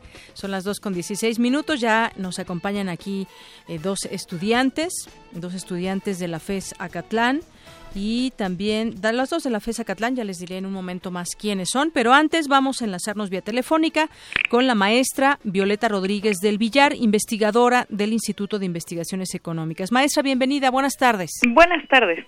Bueno, yo quisiera preguntarle ahora, pues desde que conocimos que ya quedó como candidato Donald Trump y de ahí hasta el momento, pues se ha hablado mucho de la necesidad de renegociar el Tratado de Libre Comercio con América del Norte. Y bueno, esto no sé si decir que nos debe de preocupar a los mexicanos o no, a las cuestiones de economía, todo, todo lo que implica el Tratado de Libre Comercio. ¿Qué opina usted desde su punto de vista? ¿Es necesaria ya después, eh, a estas alturas y después de muchos años de que tenemos este tratado, una renegociación? Sí, bueno, mire, yo creo que sí es necesaria. Eh, desde hace tiempo se venía eh, previendo la necesidad de, se venía avisando de hecho por parte de los círculos académicos de la necesidad de renegociar el tratado eh, en lo que se refiere o desde la iniciativa de México. y bueno, ahora se está presentando la oportunidad. Creo que es una oportunidad que se podría aprovechar si se tiene un proyecto claro de hacia dónde llevar esta negociación. Hay aspectos del Tratado de Libre Comercio que no son del todo, que no se han desenvuelto de una manera adecuada para México. Por un lado, hay aspectos que son problemáticos. Hay otros aspectos que no fueron incluidos porque, bueno, como sabemos, México ha estado sujeto a una reforma profunda en su estructura eh, macroeconómica. Y bueno esto lleva a que hubo aspectos que no se tomaran no se tomaron en cuenta a la hora de renegociar el tratado antes de que se dieran estos cambios. Y finalmente bueno es eh, como un acuerdo que es eh, trilateral en este caso eh, todos los miembros deben estar estar de acuerdo en, este tratado y pues bueno el, el, hecho de que uno de los miembros eh, presente divergencias o presente la solicitud de, de, la renegociación sin duda alguna debe debe ser atendida por el resto de los países no Así es, por el resto de los países que, que, se integran y entonces usted dice es una oportunidad de replantear quizás cosas que no se han hecho en muchos años y ver de qué manera pues puede, en este caso pues nos interesa también mucho México, de qué manera puede sacar provecho de todo esto, al igual que, que sus vecinos del norte. Efectivamente, creo que hay aspectos del tratado que han sido problemáticos para México, otros han sido muy, muy beneficiosos. Quizás el principal beneficio lo vemos como consumidores. Como consumidores tenemos el acceso a un conjunto de productos que están eh, ofrecidos a nivel internacional, que son de última tecnología y que vienen a precios bastante accesibles, que es algo que en el pasado no hubiéramos podido tener sin un acuerdo de esta naturaleza. Eh, por otro lado, también lo hemos visto en algunas eh, ramas de la manufactura, específicamente en el caso de la producción de automóviles, ha sido muy, muy beneficioso. También en el caso de la producción de insumos intrafirma, en donde, bueno, grandes empresas eh, que son extranjeras, específicamente estadounidenses, se benefician del el costo de la mano de obra en México, estableciendo una parte de su proceso de producción en el país y, bueno, después importando estas mercancías para que se integren como insumos al, a su producción, a, su proceso de producción hasta llegar al, producto final. Así es. Eh, esos han sido, digamos, los principales beneficios pero tenemos también algunas áreas que se han visto afectadas por el, tratado que tenemos, muy visiblemente el área de agricultura. Eh, creo que nuestra agricultura sí ha sufrido eh, de una manera significativa el castigo de la competencia con el mercado internacional. Creo que sí es algo que debería replantearse y que México tendría que estar cuidando de una manera más, eh, de, mejor manera, ¿no? Así es, y bueno, podemos decir que algún, entre estos tres países hay alguno al que le ha beneficiado más que otro, han ido parejo. ¿Cuál es su, su análisis en ese sentido? Bueno, lo que pasa es que no, nos ha afectado o nos ha beneficiado de forma distinta. Eh, por ejemplo, lo, en el caso de, del, del, beneficio hacia el consumidor final, eso ese es generalizado. Así como eh, los mexicanos tenemos acceso a bienes que no eh, hubiéramos tenido en el pasado principalmente manufacturados a un precio accesible. Asimismo, en Estados Unidos tienen acceso a bienes, principalmente bienes básicos y, como ya le decía, eh, insumos para la producción intrafirma, que también les llegan tanto a Estados Unidos como a Canadá eh, a precios muy, muy, muy accesibles, principalmente porque no les son cargados aranceles. Eh, lo que sí es que aquí se nota, digamos, el, el los tratados lo que hacen es eh, consolidar la especialización de los distintos países. Así pues, México, que es intensivo en mano de obra eh, y que tiene un bajo costo de mano de obra, evidentemente se va a ver beneficiado con eh, la llegada de empresas que eh, requieren, eh, que tienen eh, procesos de producción intensivos en mano de obra o que utilizan principalmente mano de obra y que eh, generan una gran cantidad de empleos. Y hay que decirlo, una gran cantidad de empleos que se consideran empleos de, empleos de la, de la manufactura, pero con salarios bajos. Entonces, bueno, esta es quizás la principal afectación que el, candidato electo a presidente en Estados Unidos ha notado. Sin embargo, eh, realmente la, la llegada de, de, este tipo de empresas a México no ha sido realmente masiva, ha estado concentrada en eh, principalmente, como ya le dije, en el sector automotor, en la producción de algunos de algunos bienes manufacturados que son insumos para los procesos de producción final, que están básicamente en la maquila. Sí. Y bueno, hasta ahí, ¿no? No, no ha habido realmente una expansión, digamos, del empleo masiva y la expansión que ha habido ha sido eh, a cambio de salarios muy bajos que, eh, pues en Estados Unidos es difícil que sean aceptados por parte de sus, de sus trabajadores. Ese es justamente también un muy buen punto. Bueno, pues maestra Violeta Rodríguez del Villar, investigadora del Instituto de Investigaciones Económicas, muchas gracias por compartir este análisis con Prisma RU de Radio UNAM. Mm, al contrario, hasta luego y mucho gusto. Hasta luego, muy buenas tardes. Y bueno, pues de aquí nos vamos ahora a nuestro Vox Populi, justamente sobre el tema de la mesa de hoy, que tiene que ver con el Tratado de Libre Comercio. ¿Y qué opinan de la renegociación? ¿Que esto convendría a México o no? Y eso fue lo que nos respondieron.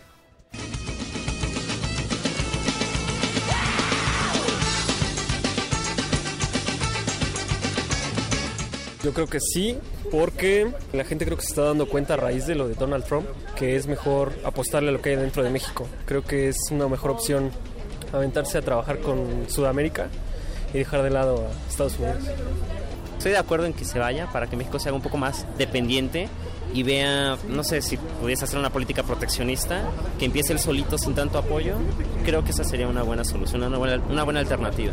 Yo pienso que no, no le favorece tanto porque México tiene una dependencia económica muy grande de Estados Unidos, somos uno de los principales usos comerciales de ellos y por ser una economía más pequeña nos afecta más a nosotros, pero puede resultar un poco benéfico porque México estaría obligado a conseguir nuevos socios y depender menos de Estados Unidos. Entonces se podría eh, buscar nuevas alianzas, especialmente, no sé, con América Latina, eh, aunque no se sustituiría para nada todo el total de, de productos que se mandan hacia Estados Unidos y que se reciben, entonces quizás eso se pueda meter en el mercado interno, pero no sé, creo que es incierto si le favorece a México o no el salirse del TLC. Pues desde que inició el Tratado de Libre Comercio en, en los años 90 nunca le ha favorecido porque nunca ha estado bien bien parado con las condiciones en las que al día de hoy está. Y yo creo que al día de hoy no es que le convenga salirse, sino que en realidad le convenga renegociarlo. Ahora, eh, quien tiene la batuta naturalmente es Estados Unidos, pero es eh, interesante ver qué nuevas eh, adecuaciones se le puede hacer y saber también realmente qué otros mercados puede abrir y expandirse. Por una parte sí, porque nosotros pues consumiríamos productos locales nada más, entonces esto alzaría la economía mexicana. Con Estados Unidos sí, a lo mejor al principio nos afecta, pero ya empezamos a consumir pues productos mexicanos, todo mexicano. Yo siento que no le convendría debido a que, eh, bueno, como coloquialmente se dice, somos el patio de Estados Unidos, entonces estamos eh, directamente afectados por todas las decisiones que se tomen, pero el lado positivo sería que podríamos ir a bueno, podremos tener relaciones eh, con otros países de otro continente incluso.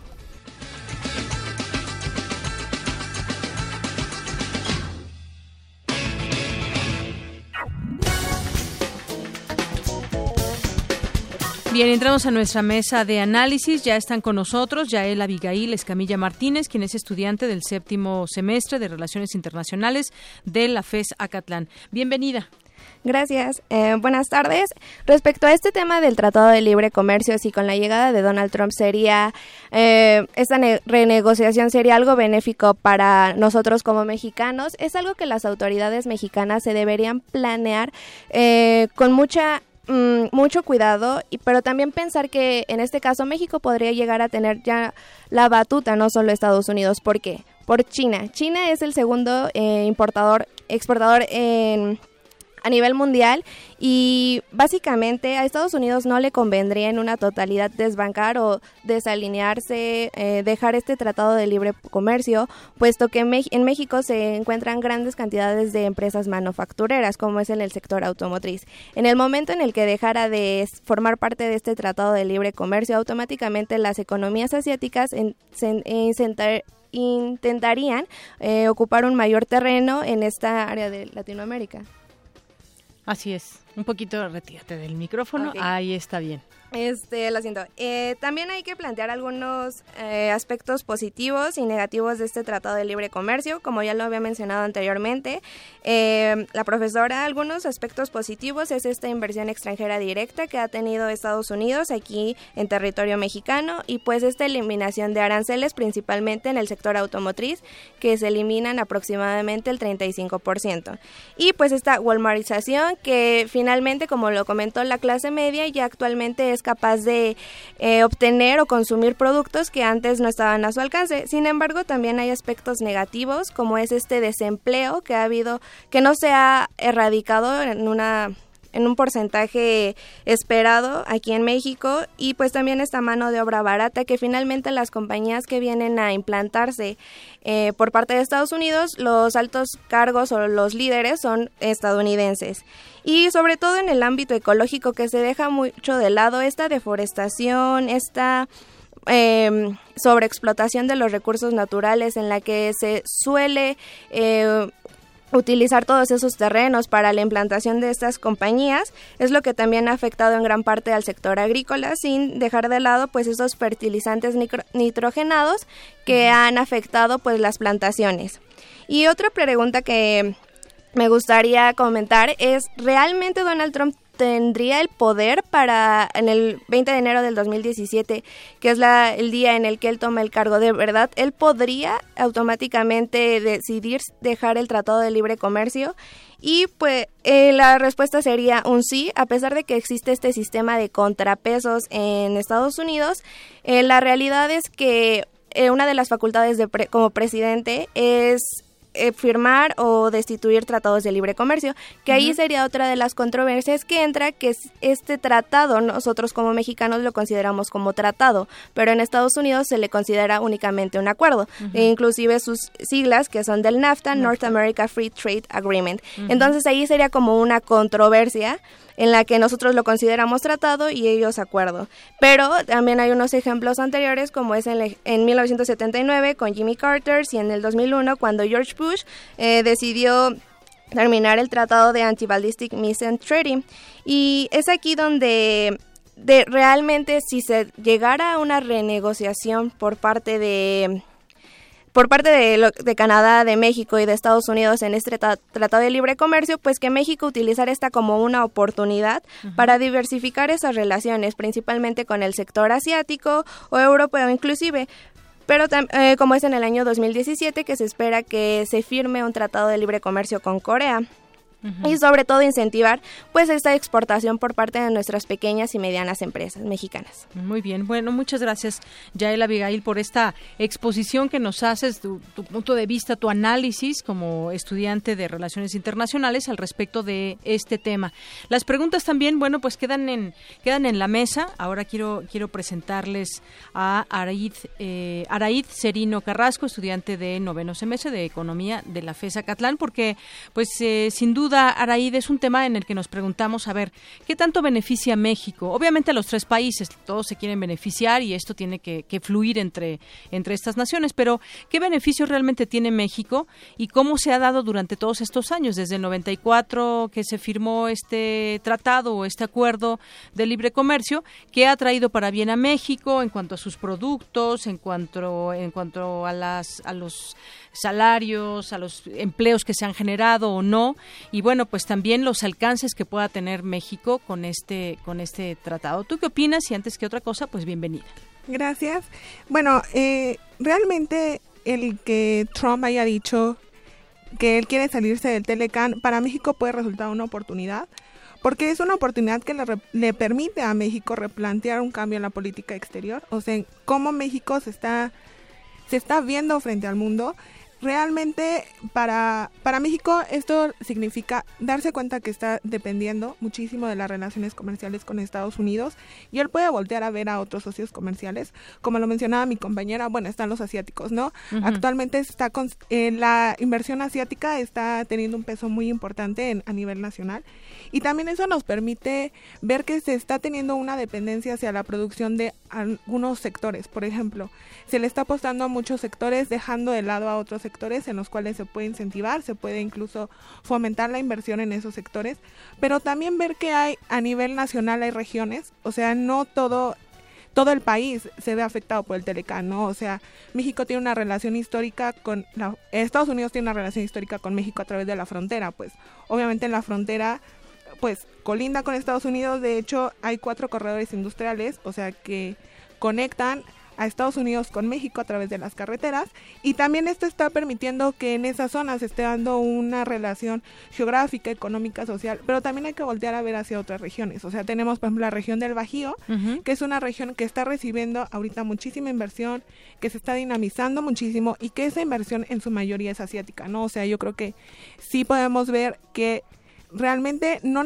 no tenemos que dejar de ser eh, dependientes de Estados Unidos, sino también voltear a ver hacia otros sectores, hacia otras regiones, y podemos hacer que estas regiones incluso sean motores de crecimiento, ¿no? O sea, que estas regiones empiecen a generar y a impulsar hacia otros sectores y para que pueda haber eh, un desarrollo en esa zona. También eh, este, estas eh, bueno, estas cosas que se dicen acerca del Telecan, también nos permiten ver que podemos, a través de desarrollar otros sectores, desarrollar cadenas productivas. O sea, mucho se dice de fomentar el mercado interno, pero no solo fomentar el mercado interno al decir vamos a consumir nosotros productos pues locales, ¿no? O sea, sino fomentar el mercado interno a través de cadenas productivas. O sea, aquí México es un país maquilador, manufacturero por excelencia, porque está respondiendo ¿no? a las necesidades del mercado. Eh, dentro del mercado están las cadenas globales de valor, México está dentro del sector maquilador, dentro del sector manufacturero, y dentro de este sector podemos impulsar las cadenas productivas utilizando insumos mexicanos. Esa también es una forma que este que esto nos puede ayudar para ir impulsando otros sectores. Así es. Y bueno, fíjate, algún un, dato eh, les comento. De acuerdo con el Consejo Nacional de la Industria Maquiladora y Manufacturera de Exportación, dice que las mayores ganancias obtenidas del comercio entre México y Estados Unidos se quedan en empresas de capital estadounidense. Y bueno, habrá que ver también el, sector y, y en qué productos, de qué productos también se está, se está hablando. Nos, nos decía hace unos momentos la maestra que también tiene que ver con los insumos. Y bueno, ¿qué pasaría? Ponemos en la mesa ahora esto. ¿Qué pasaría si de un día para otro ya no tenemos tratado de libre comercio? Si llega Trump y dice, bueno, ya no quiero que tengamos este tratado de libre comercio, yo por lo menos como Estados Unidos me salgo. ¿Qué afectaciones tendría? ¿Qué impactos de, de, momento tendría para México? O replantearnos también si México, y un poco lo que, lo que comentabas, eh, Araí sobre, eh, pues, cómo sería voltear hacia México y tratar de nosotros mismos eh, sacar adelante todo todo ese tema del comercio de manera interna, aunque bueno, siempre este tema de la importación y exportación pues también es, un hecho. ¿Qué, qué opinas sobre ello, Yael? Uh, antes que nada, eh, Estados Unidos deseara salirse del Tratado de Libre Comercio, pasarían seis meses hasta que ese momento llegara. Eso sí hay que plantearlo muy bien. Desde el momento que llegue Trump y dice nos retiramos del Tratado de Libre Comercio, esos seis meses empiezan a correr. Y ahí sería como esa oportunidad para las autoridades mexicanas para poner en pie todos los programas que tengan con otras naciones, desde mirar hacia Sudamérica hasta eh, las economías asiáticas o europeas, recordando también que finalmente, como comentaste, no solo los eh, las empresas mexicanas se verían afectadas, sino también las norteamericanas, que en el sector de las automotrices eh, 35% es bastante alto el arancel que pagarían. Realmente es a ellos los que les afecta más, porque las economías asiáticas o europeas pueden llegar aquí a implantar sus fábricas, sus manufactureras, y de ahí es cuando ya em, se podría mm, propiciar una mayor eh, generación de empleos o producción extranjera que no solo provenga de Estados Unidos. Sin embargo, también se tiene que plantear que esta renegociación, esta salida de Tratado de Libre Comercio, lo que incenta, sería como esa alta en la tasa de interés, que todas las inversiones que se llaman de cartera o golondrina tendieran a salirse por esta incertidumbre de lo que es lo que va a pasar si realmente ya no me van a respetar esos acuerdos de arancel preferencial. Eso es esos también afectarían no solo a las economías mexicanas, sino también de todo el mundo. Sería como un golpe en el que Estados Unidos realmente no le convendría porque China finalmente le está pisando los talones y pues sería como un punto de pie para que entre en las manufactureras asiáticas. Así es.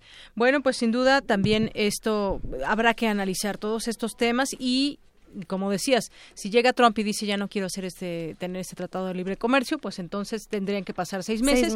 Y yo creo que en ese en ese tiempo también el gobierno mexicano, bueno, ya desde ahorita, no no hay no hay que esperarse el momento de que diga el propio Trump, pero bueno, algunas preguntas. ¿Cómo cómo repercute la ampliación de un tratado de libre comercio con Rusia, por ejemplo? ¿Marcaría un, un paradigma? Nos pregunta por aquí Luis Cruz de, de la delegación Tlalpa. No sé si quieras eh, responder en este sentido, Araíz. Bueno, eh, también tenemos otra pregunta de Edgar Chávez que nos dice, ¿realmente es conveniente cambiar Estados Unidos a Estados Unidos por China? ¿No es lo mismo? Y bueno, aquí justamente replantearse este tipo, este tipo de cosas. ¿Qué nos dice Saraid? Realmente es son, son cosas completamente diferentes. Eh, primero, respondiendo a su primera pregunta, ¿qué pasa si hoy dice Trump, ya quiero salirme del Telecan? Realmente, como dice mi compañera, el impacto no va a ser inmediato, van a correr seis meses, pero también hay que tomar en cuenta que México tiene una relación muy fuerte con Estados Unidos. Entonces, no es como que de un día para otro se vayan a romper esas relaciones. O sea, también, como lo mencionaba, no, o sea, gran parte de la inversión productiva en México es de origen extranjero, es de origen estadounidense principalmente. Entonces no es como que las fábricas pues se las puedan llevar. O sea, realmente sí va a haber un impacto en costos, en costos de producción, pero la a lo mejor sí se reduce incluso el nivel de inversión, pero la inversión va a seguir ahí. Y con respecto a qué pasaría si se replantea eh, un tratado comercial con China y si China toma el lugar de Estados Unidos, realmente México es un país que tiene una especialización en la industria manufacturera. O sea, realmente a México le beneficiaría porque podríamos nosotros renegociar con China mejores condiciones que las que se tiene con Estados Unidos y México tiene todas las condiciones para poder ser un, un país preponderante en la industria manufacturera. No, o sea, México tiene una especialización, México tiene las capacidades para para dedicarse a ese sector. Entonces, realmente tener una negociación con China y tener un tratado con ellos puede ser benéfico, incluso podemos desarrollar nuevos sectores con, con China. Actualmente hay empresas eh, chinas invirtiendo aquí en México y realmente que los chinos vengan a invertir a México responde a lo que mencionaba, ¿no? A las necesidades de las cadenas globales de valor, pero también porque vienen a invertir en China, eh, los chinos a México. Aquí se producen eh, los bienes y se exportan a América Latina, ¿no? O sea, nosotros somos como ese ese punto que le permite a los chinos llegar hacia otro hacia otros eh, países.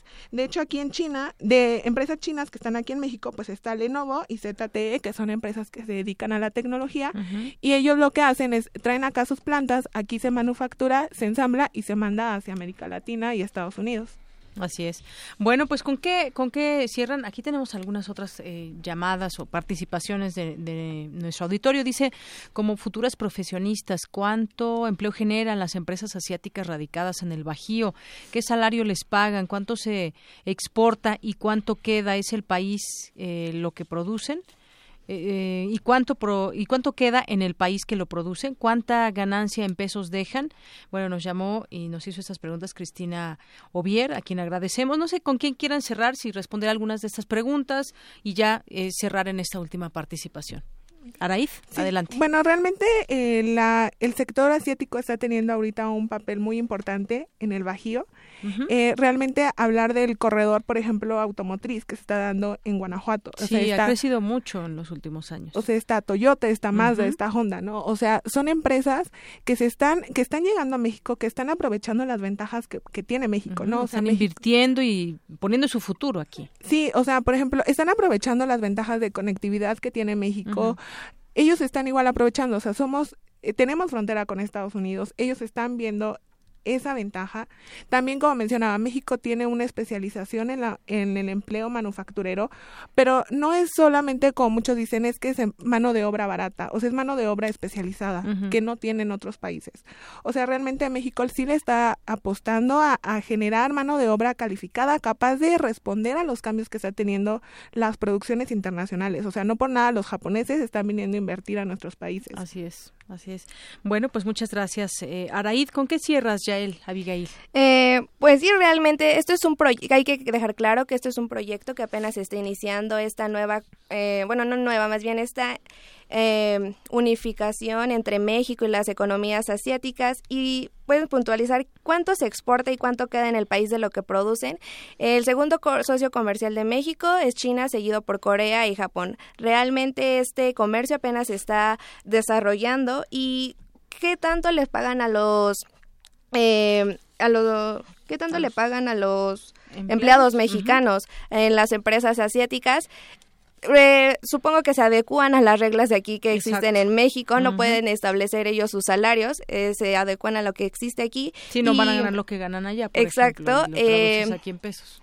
y pues finalmente eh, los líderes o los eh, jefes seguramente igual serán de sus nacionalidades o respectivas nacionalidades. Sin embargo, también hay que dejar claro que los profesionistas mexicanos tenemos una amplia eh, gama de oportunidades dentro de esas empresas, por lo que es importante ya no solo el dominio del inglés, sino también de otras otros idiomas que sería como el chino que se está consolidando, pues como dentro de las primeras economías mundiales. Muy bien. Bueno, pues ya con esto cerramos. Yo les quiero agradecer mucho que con nosotros hayan compartido su análisis. Son estudiantes, decían por ahí, las futuras profesionistas. Y bueno, pues con todo este amplio conocimiento que, que ya tienen, pues les agradecemos que lo hayan compartido con nosotros aquí en el programa de Prisma RU de Radio UNAM. Gracias. Gracias a Yael Abigail Escamilla Martínez, estudiante del séptimo semestre de Relaciones Internacionales de la FES Acatlán, y Araid Serino Carrasco, estudiante del noveno semestre de Economía de la FES Acatlán. Gracias y bueno, pues esperemos en algún otro momento poder platicar con ustedes. Gracias. Dos con cuarenta y cuatro. Para nosotros, tu opinión es muy importante. Síguenos en Facebook como Prisma RU. Prisma RU. Programa con visión universitaria para el mundo. Parece que fue ayer cuando te vi aquella tarde en primavera. Parece que fue ayer cuando las manos te tomé por vez primera. Soy tan feliz bueno, y Armando Manzanero hoy cumple 81 años, hoy 7 de diciembre. Y bueno, pues eh, esto que estamos escuchando, ¿qué es? ¿Qué canción? Parece que fue ayer. De disfrutar algunas veces tus regaños. Parece que fue ayer. Eras mi novia y te llevaba de mi brazo.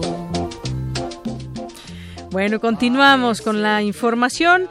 La FES Cuautitlán obtuvo un premio por un proyecto que administra medicamento a través de la piel para prevenir el alto colesterol y triglicéridos. Mi compañero Jorge Díaz nos tiene esta información. Jorge, adelante, buenas tardes. ¿Qué tal, Deyanira? Muy buenas tardes. Investigadores y alumnos de la Facultad de Estudios Superiores Cuautitlán de la UNAM resultaron ganadores del premio que otorga la Cámara de la Industria Farmacéutica en la modalidad de investigación. El proyecto universitario consiste en parches dérmicos y agujas biodegradables que aplican un medicamento para prevenir y erradicar el colesterol, el exceso de grasa para que de esta forma se contrarreste la hepatitis o accidentes cardiovasculares el doctor José Juan Escobar Chávez, académico de esa entidad universitaria y cabeza del proyecto, explicó a Radio UNAM cómo funciona este novedoso sistema.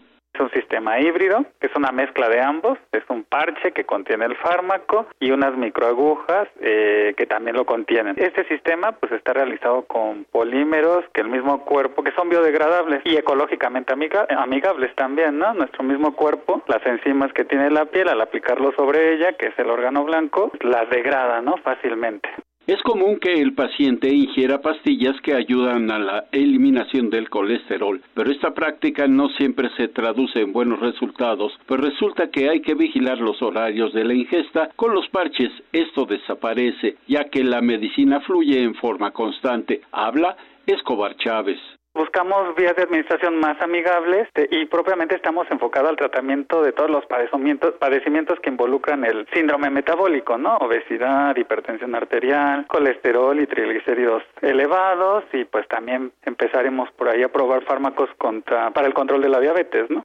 El tratamiento disminuye costos y facilita el control de enfermedades producidas por el exceso de grasa. El investigador de la FES Cuautitlán dijo que el premio en efectivo entregado por la Cámara de la Industria Farmacéutica servirá para continuar con las investigaciones, lograr la patente del producto y encontrar un patrocinador para hacerlo llegar a toda la población. Orgullosamente UNAM sí puedo decir que somos uno de los pocos grupos de investigación que se están enfocando al desarrollo de nuevas formas farmacéuticas como tal para el tratamiento de, de diversas patologías. ¿no? Este es el reporte que yo tengo de Yanira. Buenas tardes. Gracias, Jorge. Muy buenas tardes.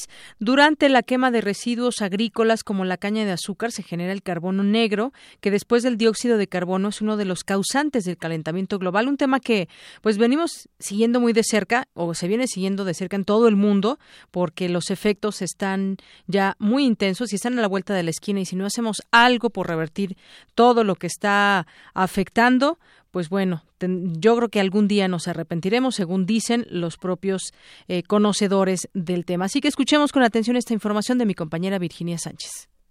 Buenas tardes, Deyanira y auditorio de Prisma RU. Después del dióxido de carbono, el carbono negro, también conocido como yin, es uno de los principales causantes del calentamiento global y con frecuencia se genera de manera significativa en la quema de residuos agrícolas, como los que se producen al cortar la caña de azúcar, también conocida como zafra cuyas emisiones contaminantes se producen en la pre y post cosecha, lo cual también tiene implicaciones negativas para la salud. Así lo señaló la doctora Violeta Mujica Álvarez, académica de la UAM Azcapotzalco, al participar en un encuentro organizado por el Centro de Ciencias de la Atmósfera de la UNAM. ¿Qué pasa la combustión de la biomasa? Bueno, se produce CO2, monóxido de carbono, compuestos orgánicos volátiles, metano, se pueden emitir benzeno, dioxinas, que son compuestos tóxicos, los noxes, entre ellos tenemos el N2O. Es muy raro que en la combustión salga N2O, pero bueno, pequeñas cantidades se pueden dar. Y partículas atmosféricas en las que se encuentra uno de sus componentes, el carbono negro o el elemental, y el carbono orgánico. México es el sexto productor mundial de caña de azúcar y la mayor cosecha se concentra en el estado de Veracruz, con el 36% del total nacional.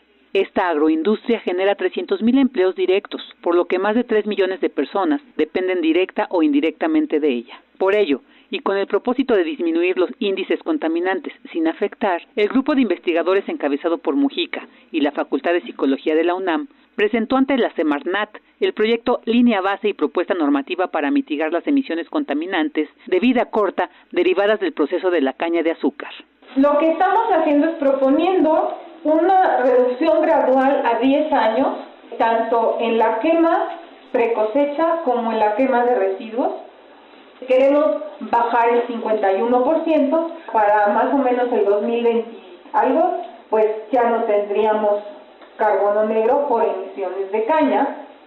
La especialista aseguró que la disminución en niveles de contaminantes generadas por la combustión de la biomasa contribuirá a disminuir los casos de asma, enfermedad muy común en las zonas azucareras de Veracruz. Hasta aquí la información. Buenas tardes. Muchas gracias, Vicky, por la información. Y en los temas de la Ciudad de México, eh, se retirarán 10.000 topes en los próximos meses, pero la intención es retirar los 30.000 que existen en la actualidad. Eso habían dicho, ¿no? Ya que habían empezado a retirar eh, los topes, lo cual pues no se ve en muchas de las calles, pero el caso es que pues intentan retirar o lo van a hacer en los próximos meses los 30.000 que existen en la actualidad. Mi compañero Jorge Díaz nos tiene esta información. Jorge, adelante. Deyanira, buenas tardes, buenas tardes al auditorio. La Gaceta Oficial del Gobierno de la Ciudad de México publicó modificaciones a la ley de movilidad que incluye el retiro paulatino de 30 mil topes. En la primera etapa serán 10 mil topes de vías primarias. El doctor Héctor Riveros, investigador del Instituto de Física de la UNAM, dijo a Radio UNAM que estudios recientes evidencian que los topes se instalaron de forma arbitraria y sin soporte técnico. Bueno, hace unos años calculé que un coche perdía 20 mililitros por tope. Y habiendo 30 mil topes en la ciudad y calculando 20 topes diarios, eso nos da un consumo de 2 millones de litros diarios de gasolina, casi el 10% de la gasolina total. Entonces, pues, si se quitan eh, un tercio de ellos, bueno, podríamos esperar una reducción de un tercio en el consumo de gasolina de los 2 millones, o sea, 1.3 millones. El doctor Riveros recordó la intención de las autoridades de instalar reductores de velocidad con un costo de 30 mil pesos cada uno que servirían para no detener en forma total y repentina a los vehículos. El investigador universitario dijo que ni los topes o los reductores de velocidad son necesarios toda vez el mal estado de las vialidades y que los miles de baches provocan la disminución en la velocidad del transporte público y vehículos particulares calculaban un costo por cada reductor de velocidad de 30 mil pesos, pero eh, su argumento era que el reductor de velocidad no perdía tanta energía como en el tope, pero hice las medidas correspondientes y encontré que tanto topes como reductores de velocidad, la gente reduce su velocidad a 10 kilómetros por hora para pasarlos, con lo cual se pierde el 95% de la energía cinética del coche y es, es la que hay que reponer y es lo que el consumo de gasolina calculado. En la zona metropolitana se realizan más de 22 millones de viajes diarios en vehículos, de los cuales el 90% utiliza gasolina o diésel, cuya emisión de contaminantes deterioran la salud de los habitantes de la Ciudad de México. Hasta aquí el reporte de Yanira. Gracias, Jorge. 2.53 minutos y nos vamos a Cultura. Arte y Cultura. De Yanira, el fin de año se acerca y la Orquesta Sinfónica del Instituto Politécnico Nacional celebrará con una gala de fin de año. Para platicarnos acerca de las interpretaciones que se llevarán a cabo, nos acompaña en la línea el maestro Enrique Arturo Dimick, director de esta gran orquesta. Muy buenas tardes, maestro. ¿Qué tal? Muy buenas, ¿cómo están? Muy bien, gracias. En esta gala eh, de, de fin de temporada han dedicado a la música y a la ecología. ¿Cómo se logra unir estos dos elementos? En gran parte porque la música está muy ligada a describir los aspectos que tenemos eh, de la vida ya sea que nos describa lo que es algún territorio, algunas montañas, ríos, mares, eh, animales que habitan en estos lugares, pues nos tienen muy conectados siempre eh, con interpretaciones o con proposiciones de autores. Y en esta, bueno, em, en este concierto que se llevará a cabo el jueves 8 de diciembre, y el sábado 10 de diciembre, eh, ¿qué van a interpretar? Vamos a interpretar la creación de Joseph Haydn, que es una obra coral que está en el estilo de obra que se puede llamar como un oratorio, o más bien es un oratorio que describe la creación del universo en la forma de, del Génesis. Entonces vamos a a ver cómo las escrituras en el Génesis se las describe y Haydn utiliza el texto para ir llevándonos poco a poco en cada uno de los aspectos de la creación del universo, de la tierra y luego finalmente los este, habitantes que son los que están ya sea en el agua, los habitantes de las tierras y finalmente el hombre. Muy bien, maestro. ¿Qué voces le van a acompañar en esta gran gala? La soprano mexicana Gabriela Herrera, y al barítono Jesús Suaste. Eh, y al coro del, del mismo instituto que se llama el Alfa Nova, que es un grupo de jóvenes que están dentro del instituto y fueron una agrupación muy muy buena, que va a estar también con el coro Pro Música, que es un coro que ha establecido varios años y que van a interpretar todos juntos esta obra magnífica de la creación. Muy bien, es importante entonces, los conciertos se llevarán a cabo el jueves 8 de diciembre a las 19 horas y el sábado 10 de diciembre a la 1 de la tarde el Centro Cultural Jaime Torres Bodet en Zacatenco. Maestro, gracias por la invitación, eh, la naturaleza y el ser humano unidos en comunión en esta gran gala de fin de año. Sí, muchísimas gracias, ahí los esperamos a todos. Muchas gracias por el apoyo que nos han dado este, a través de su radio, a través de su este, interés hacia la música clásica, que creo que es muy importante. Así que a todos felices fiestas y nos veremos el año que entra. Muchísimas gracias, maestro Enrique Arturo Dimec. Zarpazo RU. Bien, nos vamos a nuestro zarpazo con Eric Morales. Antes quiero agradecer, si me lo permites, Eric, agradecer al arquitecto eh, María Rosa Alonso de Florida, que nos manda felicitaciones al programa y nos manda muchos saludos. Y bueno, nosotros le agradecemos su sintonía y muchos saludos, arquitecta. Adelante, Eric. Bueno, nos vamos con la información deportiva porque de acuerdo con el sitio de Football Republic, eh, la playera que utiliza como local el Club Universidad Nacional es la más bonita del mundo en la temporada 2016-2017. El jersey felino se encuentra delante de otras playeras como la del Barcelona, el Bayern Múnich, el Ajax y la Roma. La vestimenta es dorada y tiene impregnado el diseño de la Biblioteca Central de Ciudad Universitaria, además del característico puma en la parte central del abdomen. Muy bonita la playera. Y la de la de visitante también, la, azul con el puma dorada, también está, ¿Aún más que la que traes? Yo creo que sí, sí, la verdad es que sí me gusta mucho. De colores, una que trae Eric hoy es de azul con rojo y bueno, no les digo más, no es de México. No, es esa playera. Bueno, el equipo. Así es. Y bueno, pues te cuento que también la Federación Inglesa de Fútbol nombró al abogado Cliff Sheldon como encargado de las investigaciones sobre abusos sexuales por parte de entrenadores a jugadores juveniles en la década de los 70, luego de que en las últimas semanas se dieran a conocer diversos casos. Según ese organismo de fútbol, el número de víctimas y agresores es, es desconocido, pero se estima que alrededor de 55 clubes aficionados y profesionales se han visto implicados en este caso. Se investigará si los clubes sabían o no de estos abusos y si hicieron algo para evitarlos y castigarlos. Los abusos sexuales ocurrieron entre 1970 y la primera mitad de la década de los 80. En otra información, el jugador español David Villa fue elegido como el jugador más valioso de la Major League Soccer, el delantero ibérico que jugó su segunda temporada con el New York, New York Football Club, fue galardonado con el premio Landon Donovan, que se entrega al mejor jugador de la liga estadounidense. Con 35 años de edad, Villa colaboró con 23 goles para su equipo, mismo que se clasificó a los playoffs del torneo por primera vez en su historia. La información deportiva, nos vemos mañana. Gracias, Eric. Me dicen por ahí que la más es una de color amarillo. Yo no sé cuál sea, pero bueno, ¿Quién sabe? ¿Quién sabe?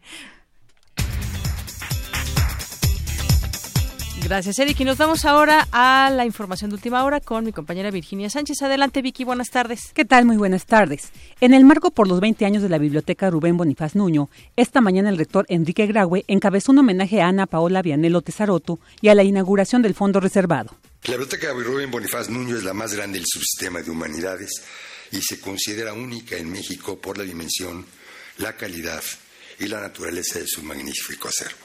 Hoy nos toca acrecentar ese tesoro con la donación de la familia Córdoba Vianelo en la Biblioteca de Ana Paula. La colección de la doctora Vianelo está conformada por textos de literatura de la Grecia arcaica, del periodo clásico y por ejemplares que datan desde el siglo XVI. Que la colección será la fuente de consulta de académicos y estudiantes, quienes, como ella, penetrarán en los clásicos, diseminarán el conocimiento y ayudarán a perpetuar la inagotable fuente de la cultura.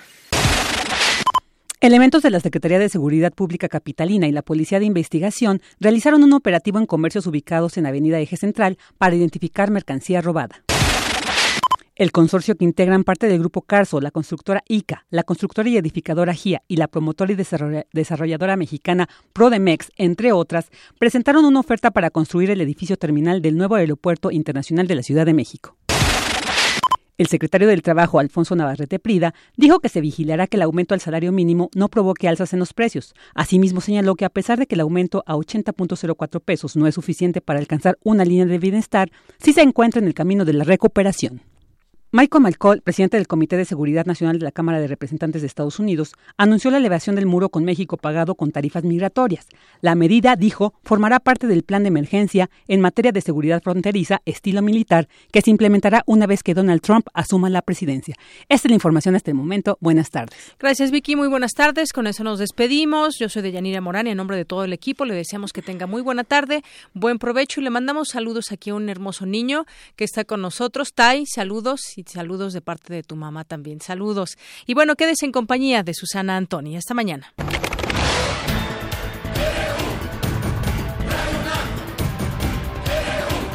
Prisma RU. Los perfiles del acontecer universitario de México y el mundo en una frecuencia. De lunes a viernes, de una a 3 de la tarde. Radio UNAM. Clásicamente informativa.